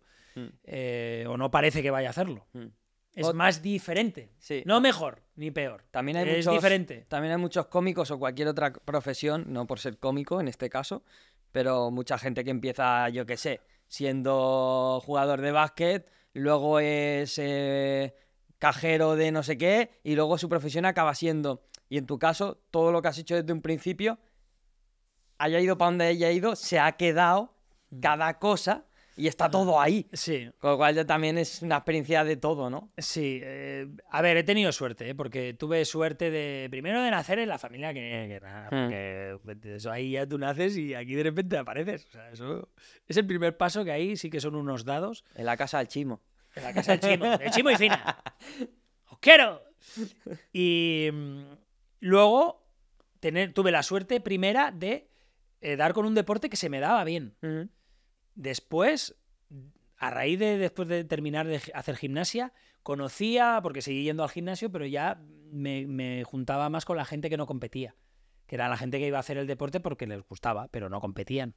Estaba el- la peña de competición y luego lo, que era otro horario. Entonces di con una persona, José Ignacio, que hacía eh, circo. Él tenía un show que mezclaba malabares, él era malabarista y hacía comedia. Ujú. Entonces de repente lo vi y era como, ¿qué me estás contando? Y fue verle actuar en un show que me invitó y dije, yo quiero hacer esto. Wow. Entonces tuve esa suerte, porque si no, igual no hubiera dado con eso. O sea, como te he dicho antes, a mí soy muy inquieto y me gusta hacer muchas cosas. Sí que es verdad que todo lo que hubiera hecho estaría el- el- el- la esencia de, de Monger Sí, sí, en sí. todo. O sea, por ejemplo, la mecánica, no tengo ni idea, pero me, me gustaba de Nano. El, siempre me han gustado los coches mucho. Cromo, tenía cromos de coche, cuando me regalaban algo, coches. Papá Noel, coches, los Reyes Magos, coches, los chocaba, luego coches televisión. O sea, siempre me ha traído mucho los coches. Mucho. Entonces, si hubiera, por ejemplo, sido un mecánico, pues sería un personajazo. Me refiero, Mm. sería. Pues sería un Wilbur de la mecánica. De la Daría, mecánica. "Vale, eh", O sea, me refiero, seguramente. Estarías en cuando- Instagram petándolo igual, pero. Se- seguramente sí, o sea, no, no, no sé qué alcance, pero derivaría, y más hoy en día, en estar haciendo vídeos. Contenido. Pues mira, aquí yo cojo a la trócola con el no sé qué, no sé cuánto, pero sabiendo de mecánica. Ya, ya, ya. Seguro. O pintar, porque yo pintar también es una de las Mm. cosas que hice muy temprana edad. Y pintar me gusta mucho. Y puede que si no me dedicara a lo que me dedico, igual sería pintor. Porque empecé a pintar también muy, muy pequeño. Por déficit de atención, pues pintaba en la mesa. Entonces, por repetición, se me empezó a dar bien. Y he estado exponiendo en sitios y me iba a certámenes tío. y me cogían en, en- en- en certámenes de pintura y en las galerías del corte inglés y tal. Te hablo de cuando era chavalín. No veas. Y bueno, aún sigo pintando en mis ratos. Pero sí, todo lo que hubiera hecho, de tantas cosas que me gustan, Eso- tendrían el- el- el- la esencia. Wilbur. La esencia Wilbur. aunque no tuviera nombre. Eso como también lo tienes en común con Jim Carrey. Bueno, yo es que te veo en Jim Carrey en muchas. Jim Carrey O es sea, mi dios del hay- ¿Sabes esa escena que sales eh, en que el sé. agua con el paraguas del revés caminando así? O sea, eso es.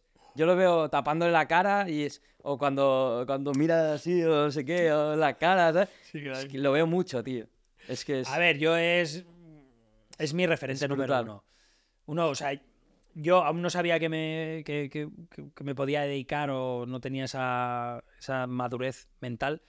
Pero Jim Carrey me acuerdo muchísimo. O sea, cuando vi las películas, luego ya vi más, coso- más cosas de, de, de Saturday Night Live y de cositas anteriores al cine.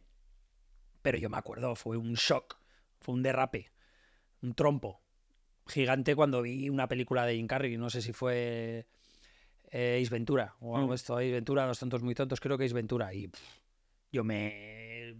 Vamos, y mamá, o sea, de horas de Jim Carrey, entonces tengo cosas de él. Evidentemente, Jim Carrey solo hay uno en, en- en la vida y es un- yo considero que em, es mi cómico favorito. Porque, bueno, sí que eh, está muy en mi onda. Sí, sí, sí. O sea, yo, literal. yo en la suya, claro. Literal. Él utiliza también mucho el cuerpo. Utiliza mucho el cuerpo, es, es- un blandy look. Es increíble. Eh, luego la cara, ni te cuento. Y luego también habla y, y- y es una. Sí, sí, o sea, yo. Eso es otra persona de estas que es un, cómico 360. O sea, me refiero que tiene Sí, sí, muchas habilidades, desde el cuerpo, la cara, la cabeza, el texto. eh, y luego me gusta mucho. O sea, yo fue verlo y, y decir, uh, eh, buah, me encanta. Desde muy pequeño. Y esto te puede ocurrir. Mi Sí. madre lo odiaba. Porque claro, yo hubo muchos años que era la banda sonora de casa. Mí- Llegaba a casa, ponía y pum, Ventura. Ventura, la máscara. Eh, Y de hecho es que me encaja Wilbur en cualquiera de esas películas. O sea, eh, imagínate la máscara Yo lo- mentalmente. Joder, yo los andares estos. Es que es... Yo estos andares ahí, peña, ahí iluminados que me. ¡Eh, que Con el eso- tupé, esa es la de esto. Hostia, claro. Con el tupé. eh, que me ponen eh, igual en algún vídeo que yo salgo con esos andares y me pone, esto es de Jim Carrey. Por supuesto. Por supuesto. O sea, por supuesto que sí. O sea, claro que sí, bendita sea. Hay una cosa que la gente no entiende, que no hay creatividad sin influencia. Claro. O sea, la creatividad no viene de la nada. Viene, de, Exactamente. viene de, de- de lo que tú has mamado tú artísticamente en tu infancia, lo que sea. Y, y obviamente que vas a ver cosas de otras personas y, y- y es que es, es normal. Claro, y al final uno, uno es una mezcla de todas las cositas, co- de toda la gente y experiencias que tú te vas encontrando en tu vida. Mm.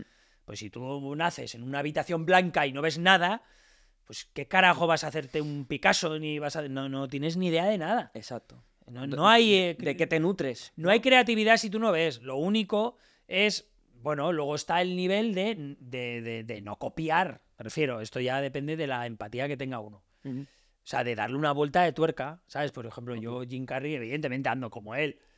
Sí, pero bueno, luego vas investigando y- y vas Hay cosas de intentando. muchos personajes también. Claro, vas intentando aportar tu granito de arena a este sentido de la vida y de la creatividad. Por supuesto. ¿Sabes? No coger algo y fusilar ese No, algo. no, no, no.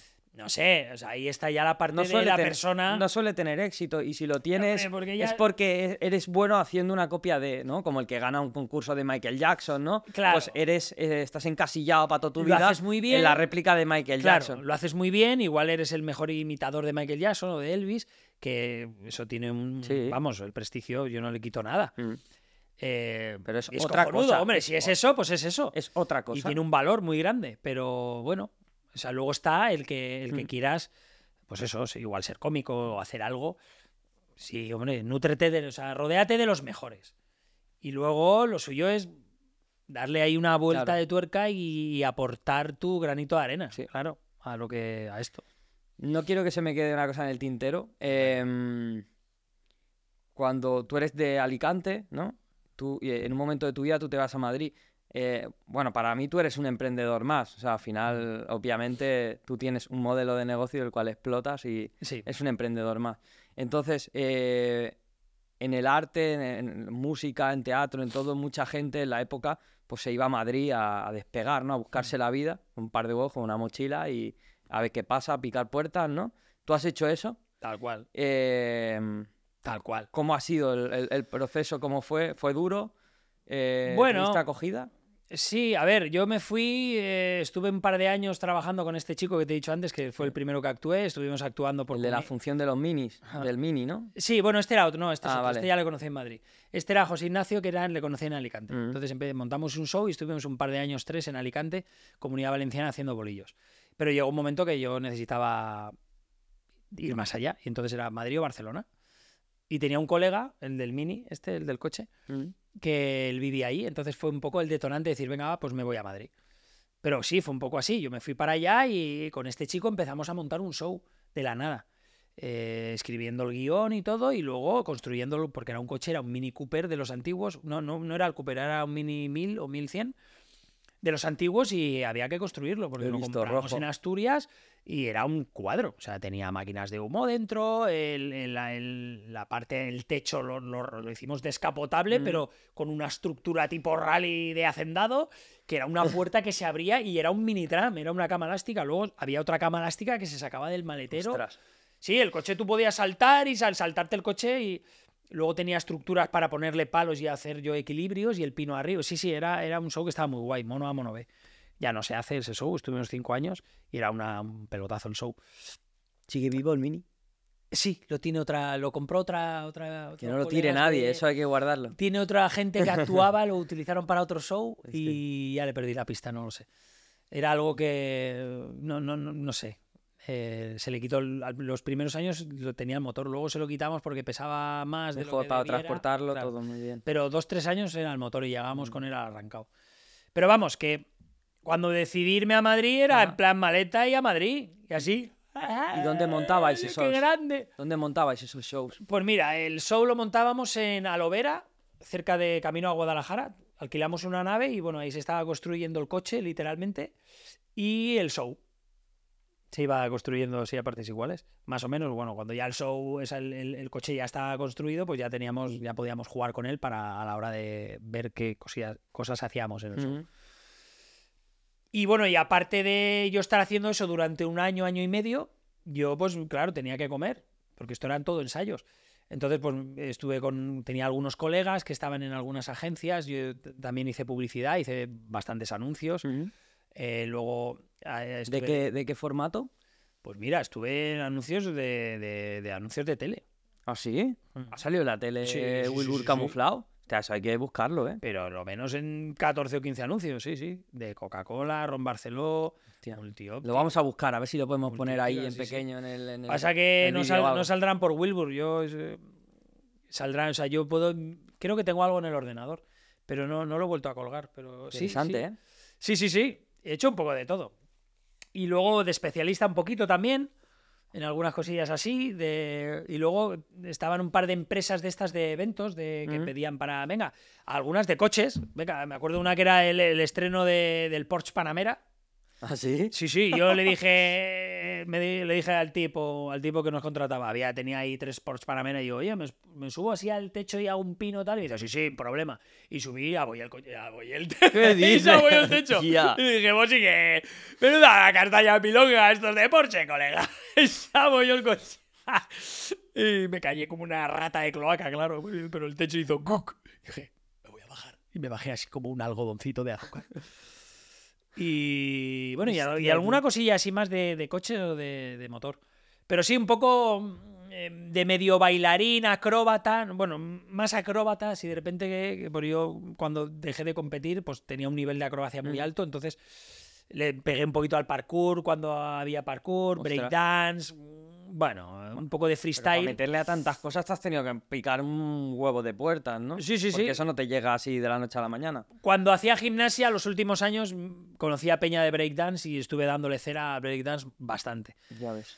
Eh, un poquito de capoeira también. Bueno, yo, como te he dicho, le- le- soy un tío inquieto y le he dado. O sea, acrobáticamente me gustaba mucho investigar movimientos. Y, pero sí, o sea, cuando fui a Madrid buscándome la vida. Y como todo, y empiezas y, y a mí me gusta eh, recordarlo. Porque digo, o sea, recordarlo porque dices, joder, eh, qué guay, ¿no? Que dices, ahora estoy aquí, que de repente va todo guay. O sea, antes también iba guay. Lo que pasa que ahora va, es más cómodo. Más rodado. Claro, porque bueno, pues ya vas en tren, en avión a los sitios, eh, eh, te llevan de la mano, digamos, y No, pero tú estás tienes- en un teatro. Tú que tienes tu furgo, que también eso Yo está... tengo mi furgo indestructible, mi Ford Transit, tío. Indestructible, es indestructible, tío. Motor Duratorque. Y, mm, y bueno, he estado en el retiro también. Que Qué guay. encantaba, haciendo calle. Conocí un músico, un trompetista, que a lo mejor hasta lo conoce, eh, una, un- en un viaje de negocios que hice a, a Madrid. Y, y, hostia, le, no sé, no me acuerdo qué le dije. Estaba allí sentado, y, ah, tal, músico, no sé qué. Era, estaba ahí tomándome un café y era como, este café debería de valer 300 euros. Estaba Ah. a gustísimo. Y no sé qué le comenté al tío y acabamos hablando como una hora. Hay un, un tío majísimo. No, el arte, o sea, el arte nació en la calle. Y morirá en la calle. O sea, me refiero, y la calle sigue habiendo. Yo he estado en muchos festivales. Donde se desarrolla en todo. muchísimos festivales. Y aún sigo estando de, de calle. Hay muchos, muchos, sobre todo más en verano, el frío. Pero es, sí, la calle tiene. Pero yo te, yo te hablo, aparte de eso, o sea, yo, por ejemplo, Wilbur se curtió muchísimo en el retiro. Yo me empecé a ir a una esquinita porque había mucha más gente actuando y era como, bueno, este hueco está libre, pues aquí. Y ahí empiezas, claro, a tirar y tiras las actuaciones que quieres, porque nadie te va a venir y te va a decir, libre. oye, me has amargado el día. El que no te Es quiere ver, pues se va. Y ahí te curtes. Y la, la calle tiene, tiene una magia muy interesante y muy bonita. Y a nivel, por lo menos de mi trabajo, es, creo que es fundamental. ¿Por qué? Porque puedes rodarte y puedes tirar muchas funciones, todas las que quieras y las que te motive. Y vas ahí a aprender mogollón. ¿Por qué? Porque vas a tener público. Y para actuar necesitas público. Mm. Si de repente pintas cuadros, no es igual. Tú No. puedes, bueno, ver mucho, ir a muchísimas exposiciones, ver todo lo que está de vanguardia y mientras tanto darle cera en un garaje. Y Sí. luego puedes exponer. Eh, actuando, tienes que actuar. Mm. Y si no tienes público, por mucho que te lo imagines, que está el público, No está. tiene que estar. Sí. Y cuando está, te das cuenta. Pero no te ha pasado, a mí me ha pasado, ¿eh? Eh, ¿No te ha pasado que cuando estás en esa fase de que estás experimentando, tienes talento, no tienes el público, y la gente ve que tienes el talento, muchas veces se aprovechan. En el sentido de que, no sé, yo por ejemplo, eh, en mi, en mi pequeña experiencia, en mi humilde experiencia, eh, cuando yo empecé con la música, estuvimos un año haciendo bolos gratis por todos lados. Sí. Estu- hicimos un bolo que de casualidad, eh, pues era, daba la casualidad que era el concurso europeo este de fuegos artificiales que hacen aquí en la Costa Brava, tal. Pues pusimos allí en una peña flamenca que había todo el rollo y cuando nos dimos cuenta habían a lo mejor allí 2.000 personas el concierto. Cuando acabamos el concierto nos dijeron, venga, que os vamos a dar un bocadillo gratis. Está guapísimo, chicos. Venga, hay unos bocatas ahí de mortadela. Y nos dieron dos, Máquinas. y nos dieron dos bocadillos fríos y A dices, tío, habéis hecho pasta. Ya. a raudales. Y bueno, no a sé. ver, es, es como un poco como todo. O sea, evidentemente cuando empiezas, pues lo que pasa que igual más hoy en día todo el mundo quiere resultados ya, ya, ya, ya, ya, ya, ya y, me- y hacerme millonario. Y que todo, todo tiene un proceso. Mm. Ensayo, error, ensayo, error, error. Bueno, esto es la historia de la vida, no estoy inventando yo nada. Y no hay más, o sea, no tiene más. Pero bueno, sí que es verdad que en este camino, eh, en este camino artístico, pues hay gente que tiene más cara dura que otra. Entonces, bueno, hay veces que yo algunas veces no me he dado cuenta y otras veces sí que me he dejado el, el medio engañar o decir, pero siempre pensando en esto me va a curtir. Mm. Que también te va bien para ver el tipo de persona que es y en la siguiente fase decir, vale, contigo sé que no me voy, ¿no? Por lo Eh, menos, ¿no? Claro, exactamente. Esto ya sé que he aprendido, pero bueno, es en todos los ámbitos de, de la vida. Eh, de todas maneras, yo siempre he sido bastante un alma libre, excepto ahora que, que- que estoy con, con la distribuidora, que estoy encantado, que vamos ahí de la mano y son muy buena gente. Pero, pero sí, o sea, empecé, empecé como se empieza. Y bueno, en este caso era De Madrid, pues para Madrid. Ahí, a chocarte. A chocarte. Y para impactarte.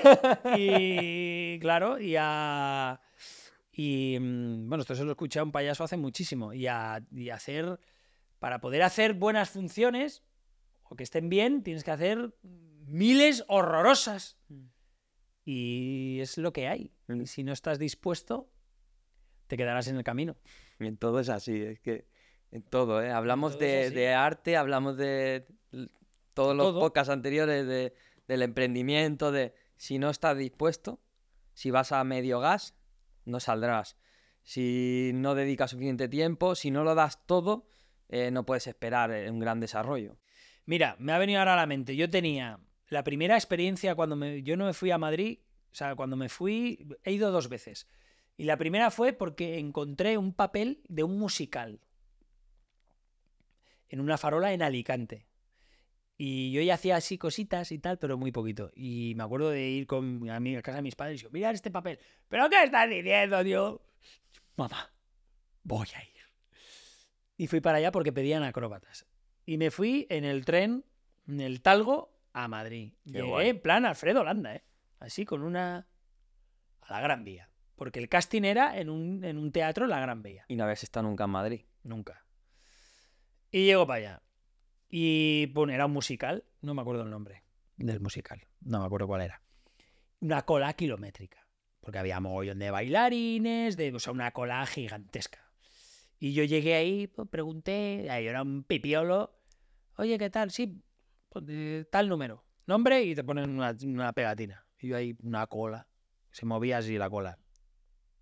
O sea, vamos, como para subir al, Dranco- al Dragon Khan cuando, cuando era el Dragon Khan, ¿no? Ujú. Cuando estaba de moda. Y, po, po, po, y cuando llego, tío, digo que ya, claro, iban subiendo a peña de así de 20 en 20. Y, y ya casi todo eran bailarines. Y yo, y yo me digo, tío, pero yo no voy a bailar. Yo, yo, pero ¿qué voy, a- qué voy a bailar yo aquí, chaval? Yo tenía un papel así con un currículum plastificado. Y de repente del, del 89 al, al 95 subir. Y yo, "Pues, pues, y había un coreógrafo ahí. Yo, perdona, que hay. Bueno, sí, te pones ahí, ahora me das eso. Y yo, "¿Qué? Yo, pero. Y empiezan ahí a. Eran dos ochos o tres ochos. O sea, la música se mide por ochos. Y en música igual. Entonces es 1, 2, 3, 4, 5, 6, 7, 8. Vale, o sea, yo a mí me gusta bailar, pero yo bailo a mi puto rollo. Entonces, ahí había que seguir una coreografía. Y de repente yo me fui a Madrid para no sé qué de acrobata, tío, y estaba así, con 30 bailarines y un coreógrafo enseñándonos una coreografía complejísima. O sea, porque claro, todo eran bailarines. Y yo era así, y claro, el tío te lo explicaba en 5 minutos. Eh, no sé, cuatro ochos. Entonces yo, yo solo me acordaba de un, dos, tres, cuatro, y ya no me sabía más. Pero luego seguía la, seguía la coreografía. Varios segundos. Hostia puta. Entonces yo ahí tío, diciendo, no puedo, ¿puedo salirme de aquí? ¿Esto qué es? Y un, dos, y ponían la música y claro, y habían pues eso, bailarines mejores o peores y un subnormal profundo que claro, el coreógrafo, el coreógrafo y los demás, porque luego la gente que estaba en la cola te lo, te lo veía porque se hacía el casting en el teatro. Ah, Claro, la peña diría, hostia, y el oye, notas este. Juanjo, ¿has visto ese del medio, tío? Ese no tiene ni idea, es un genio. O, o- o no tiene ni idea de nada. O sea, saco de aquí de repente. Tiene un problema mental. Y me acuerdo que terminé de, de hacer el ridículo máximo. Además, primero bailan como te meten en un bloque de 30. Y bueno, yo me puse al final y eh, no se te ve mucho. Pero luego había un momento que eran 5. Ya. Y yo era uno de los cinco. Entonces ahí yo ahí. La la la la la la la la. Quiero morirme ya. O sea, en plan, bueno. Sudor frío, tío. O sea, sudores fríos, es decir, esto, esto es muy heavy. Y bueno, cuando fui que terminé, me acerqué a uno de los capos que estaban así sentados en, el- en la grada del teatro. ¿Y tú lo de acrobata? Claro, cuando yo me acerco, cuando yo me acerco y digo, es que soy acróbata. bueno, antes de que yo termine de decirle acróbata, me dice, no eres bailarín, ¿no? Y yo, yo dije, dije, qué pedazo de cabrón. Y dices, ¿por qué tienes ojos en la cara? ¿Y te has dado cuenta? Y entonces le dije que yo era acróbata, ¿qué tal? Y dice, ah, eh, acróbata. Y yo, sí, yo hago, soy, he sido gimnasta, tal. Y me dice, no, pero es que es, es para. Pues mira, está ahí la tela. Las telas. Y No, es que era acrobacia aérea. Claro, Yo no me había subido una tela, ¿sabes lo que es la tela sí, de la circo? tela acrobata. Claro, yo, yo- sí, yo soy acróbata, pero nunca he hecho telas. O sea, me refiero. Entonces me quedo así y digo, hostia, me he venido a Madrid. y le dije, no puedo hacer telas porque yo no me he subido, nunca no sé hacer eso. ¿Hiciste algo? No, es que, no, nada. O Bueno, sea, hice te- ahí dos molinos americanos y me fui. Pero que, para que tú veas, o sea, me fui a Madrid y la primera vez que yo fui, con toda la ilusión, me llevé un ostión en la cara. Claro, yo me volví en el tren así. Diciendo. O sea, yo ya me imaginaba a mis padres. ¿Qué tal ha ido, eh? Te lo dijimos. Y ocurrió eso cuando llegué.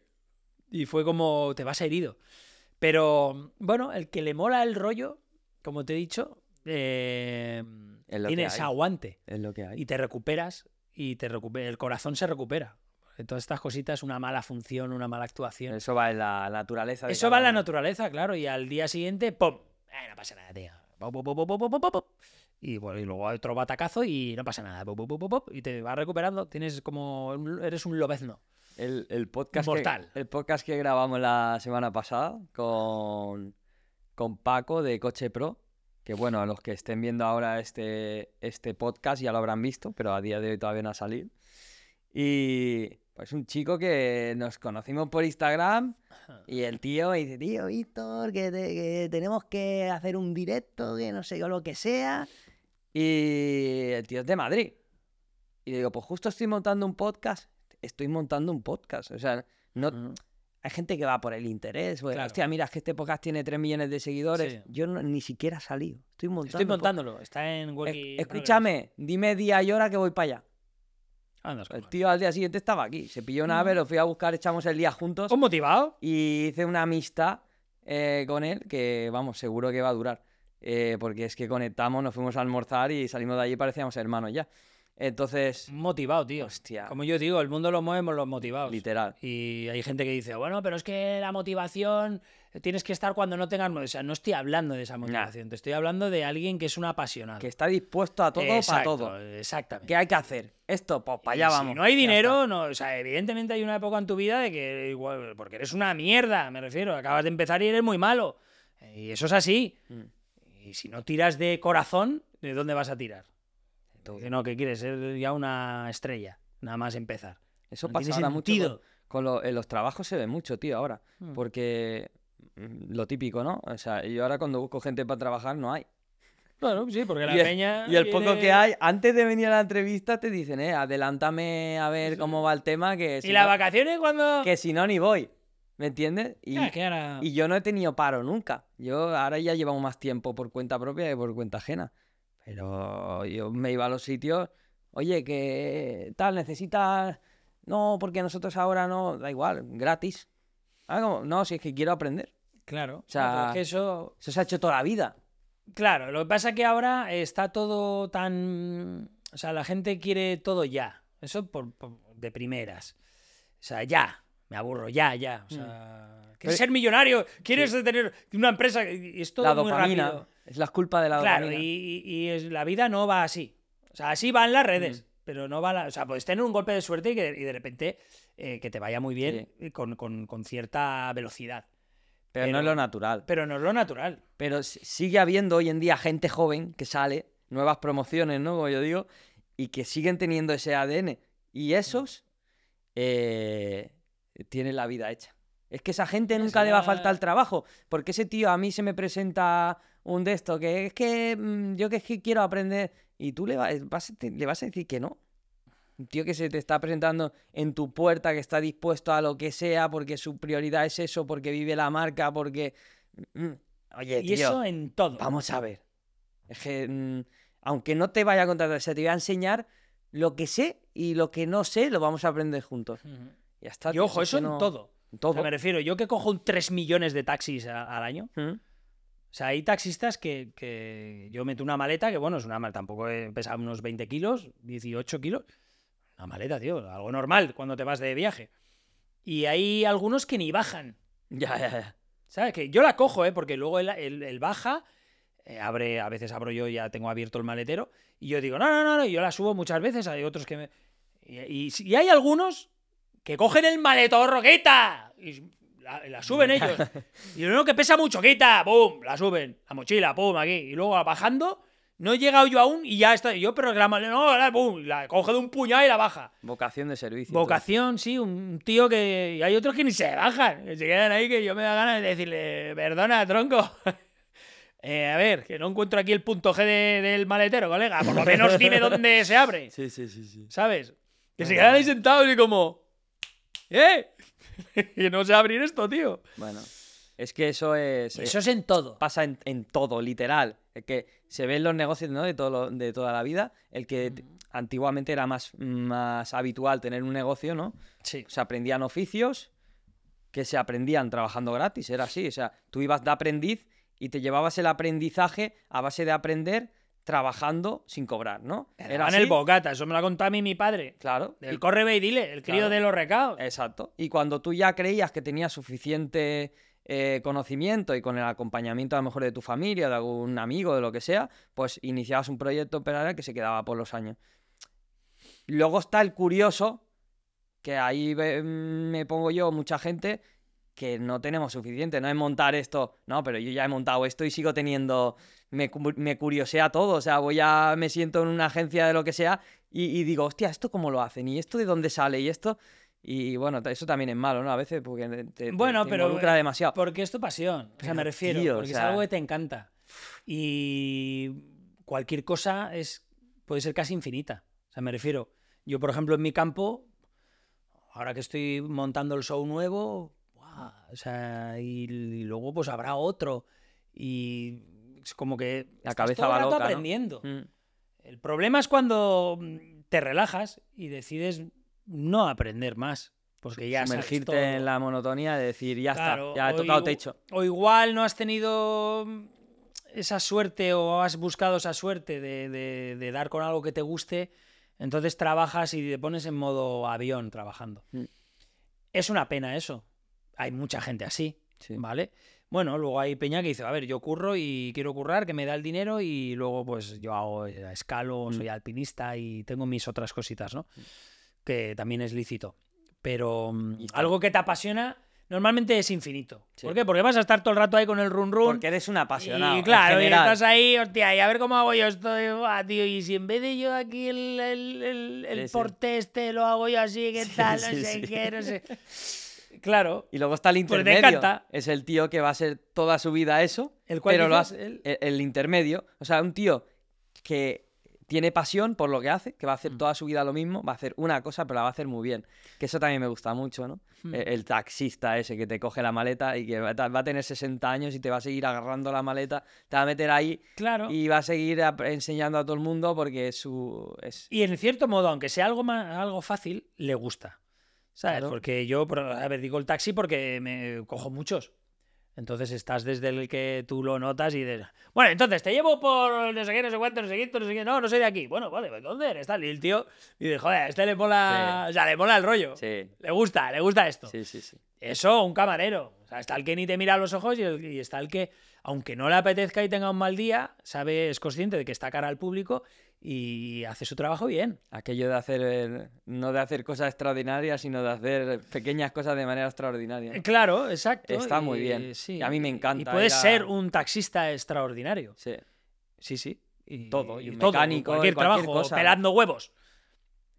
Y eso fideliza a los clientes. Eh, a, mí claro. al bar a veces me gusta más ir al bar que lo que tú dices. No te has sentado y ya, Visto, te pongo no sé qué, no sé cuánto. Que a lo mejor a otro que se come brutal, pero tienes que estar ahí. Coño, que no me has puesto el aceite. Coño, que falta no sé qué. Eh. Ostras, que te has dej- Mira, al final me he cansado, tío. eh. Claro. Sí, o sea, a ver, donde... eso Es el talento, tío, Es un ejemplo clarísimo. es el O sea, talento, el- el- la persona que te atiende, claro, se nota, y sobre todo cara al público. Mm. O sea, es como si yo subiera a un escenario y estoy, bueno, Peñita, pues a continuación voy a hacer... bueno, este tío... Y voy a salir por ahí, tal, no sé qué, no sé cuánto. Esa peñita ahí, tío. Esa peña, eh. O sea, a ver, Pero así es que tiene gracia, pero... Wilbur es lo del motivado multiplicado por mil. Claro, sí, además yo lo digo. Es Wilbur es un motivado. hostia, es la Wilbur es un motivado, es un motivado realmente, es un motivado de la vida. Y Con la moto, con los coches. o cuando sea, tienes un mal día con Wilbur, ¿cómo consigues llevarlo Bueno, a... a ver, yo tengo malos días, como todo el mundo. Y si de repente tengo un día así más chof, Wilbur no suele salir mucho. O sale Vale. menos. Pero si eh, tienes a- un evento sí o sí, Hombre, no, no, no. Si actúo, no hay problema. vas a full. No hay problema porque me ha pasado muchas veces de que llego a un bolo, a un... o igual estoy cansado porque vengo de un doblete o de cuatro días seguidos de función y la última, pues y- y estoy en el camerino así. Joder, chaval. Uf, no me apetece nada. Pero, bueno, yo en mi caso, en el cuando ya salgo, pongo el pie, eh, que ya veo a la peña, se me pasa. Y ahí dice, Y ahí es como, vamos, y es más, yo hasta lo hago. Si de repente estoy hecho polvo, lo juego. Tío, es que vengo reventado de doblete, tengo cuatro. Estoy cansado. Me duele la espalda, o sea, yo lo integro. O sea, lo natural lo integro muchas veces en. Wilbur motiva mucho a la gente. Yo creo que le ha sacado de, de gente que esté pasando mal o lo que sea, ese... Sí. Venga, no sé qué, eso es como, ¿sabes? Eso es, lo, eso es de lo mejor del Es- trabajo. es yo brutal, tengo, tengo la suerte de que el. Y no serás consciente ni de un 5% de lo que impactas en la gente. Y mejor, así no me flipo más. Ya. Así no me flipo. Y, pero sí, o sea, hay mucha. Yo recibo muchos mensajes de tío. Bueno, de lo que hace. O sea, de que la, la comedia puede entretener y, pu- y puede también sanar. Mm. ¿Sabes? Puedes hacer sanar a alguien. no digo en concreto una enfermedad, pero sí puedes eh, decir, y me ha pasado mucho, de gente, mira, vengo de una depresión, vengo de que, pues eso, me ha dejado mi mujer, o bueno, una depresión en general. Y, buah, te vi en tal teatro, joder, veo los vídeos. Eso es genial. O sea, realmente es genial porque mm, la cabeza es, es lo todo, bueno. tío. ¿eh? La cabeza es todo. Claro. Y reírse eh, descongestionas Mm, y, liberas y sueltas.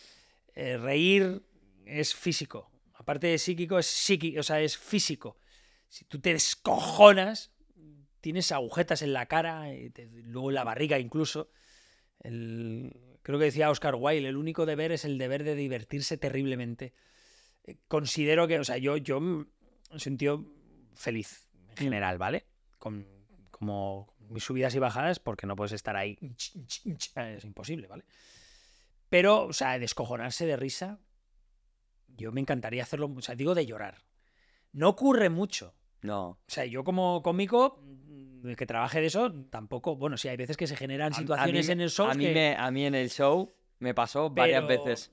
Pero de O sea, llorar de que risa, sí. yo tengo recuerdos de. Y es, o sea, la sensación de después, por la situación que sea, no digo en un show, Es brutal. digo en general de la vida, es brutal. Entonces, hay que agarrarla. O sea, cuando Mm. vas a llorar de risa, tío, vívelo a tope porque, porque es sanador, tío. Mm. O sea, es A sanador. mí me y recuerda como- poco. Me recuerda como cuando te, me, me salgo a veces que, que, eh, una de mis medicinas es salir a hacerme un tramo con el coche. Y como cuando ya las has aparcado, te bajas, cierras la puerta del garaje y esa sensación es muy parecida a cuando has estado mm, llorando de risa y haces así como... Sí, que sale. veas. Ahora sí. Sí. Esto ya lo veo de otra manera, ¿sabes? Claro. Yo en mi caso, a ver, a mí me mola ¿eh? esto de o sea, la adrenalina de, de- de un coche. Pasa que normalmente he tenido siempre tartanas, tío. O sea, tar- tartanas. Con su gracia y solera. Pero Hemos hablado poco del Suzuki, me cago en la leche. el Suzuki Samurai, tío, me trae por la calle a la amargura. Le- lo amo y lo odio. O sea, he querido venderlo muchas veces, tío. Pero luego, luego salgo de casa y lo veo y digo, Pero tienen alma esos coches, tío. madre que lo parió. Me lo veo y digo, joder, qué bonito es. Mm. Coño, y bueno, lo que pasa que, a ver, como coche antiguo, Mm. Pues tenía muchas cosas, evidentemente. Le compré, me costó X dinero y le metió 1.500 euros. Mm. Como poco. Pues claro, se rompe el cable, el- el no sé qué, el cable, se empiezas a sacar y empiezan a salir cosas, los bujes, los tal, los retenes de Mm. tal. Le cambié la amortiguación, eh, los discos, la pinza, frenaba y se iba al coche a Checoslovaquia. Y era de, no sé, pero así, frenaba y ¡wow! Mira como, hostia, chaval. Esto es dangerous. Muchas cositas. El carburazón se lo cambié porque tenía el de origen y buah, eso se, se le iba, era, tenía una arritmia tremenda.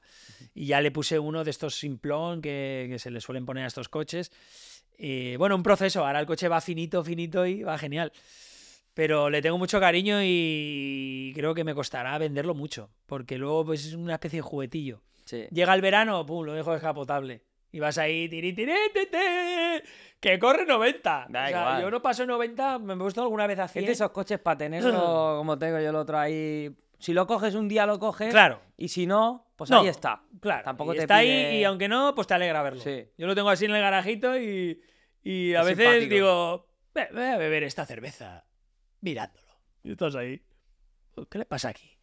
Igual tengo que ponerle unas, unas nuevas ruedas. Bueno, empiezas ahí, ¿no? Sí, sí, sí. Siempre hay algo que hacerles, ¿no? Vaya.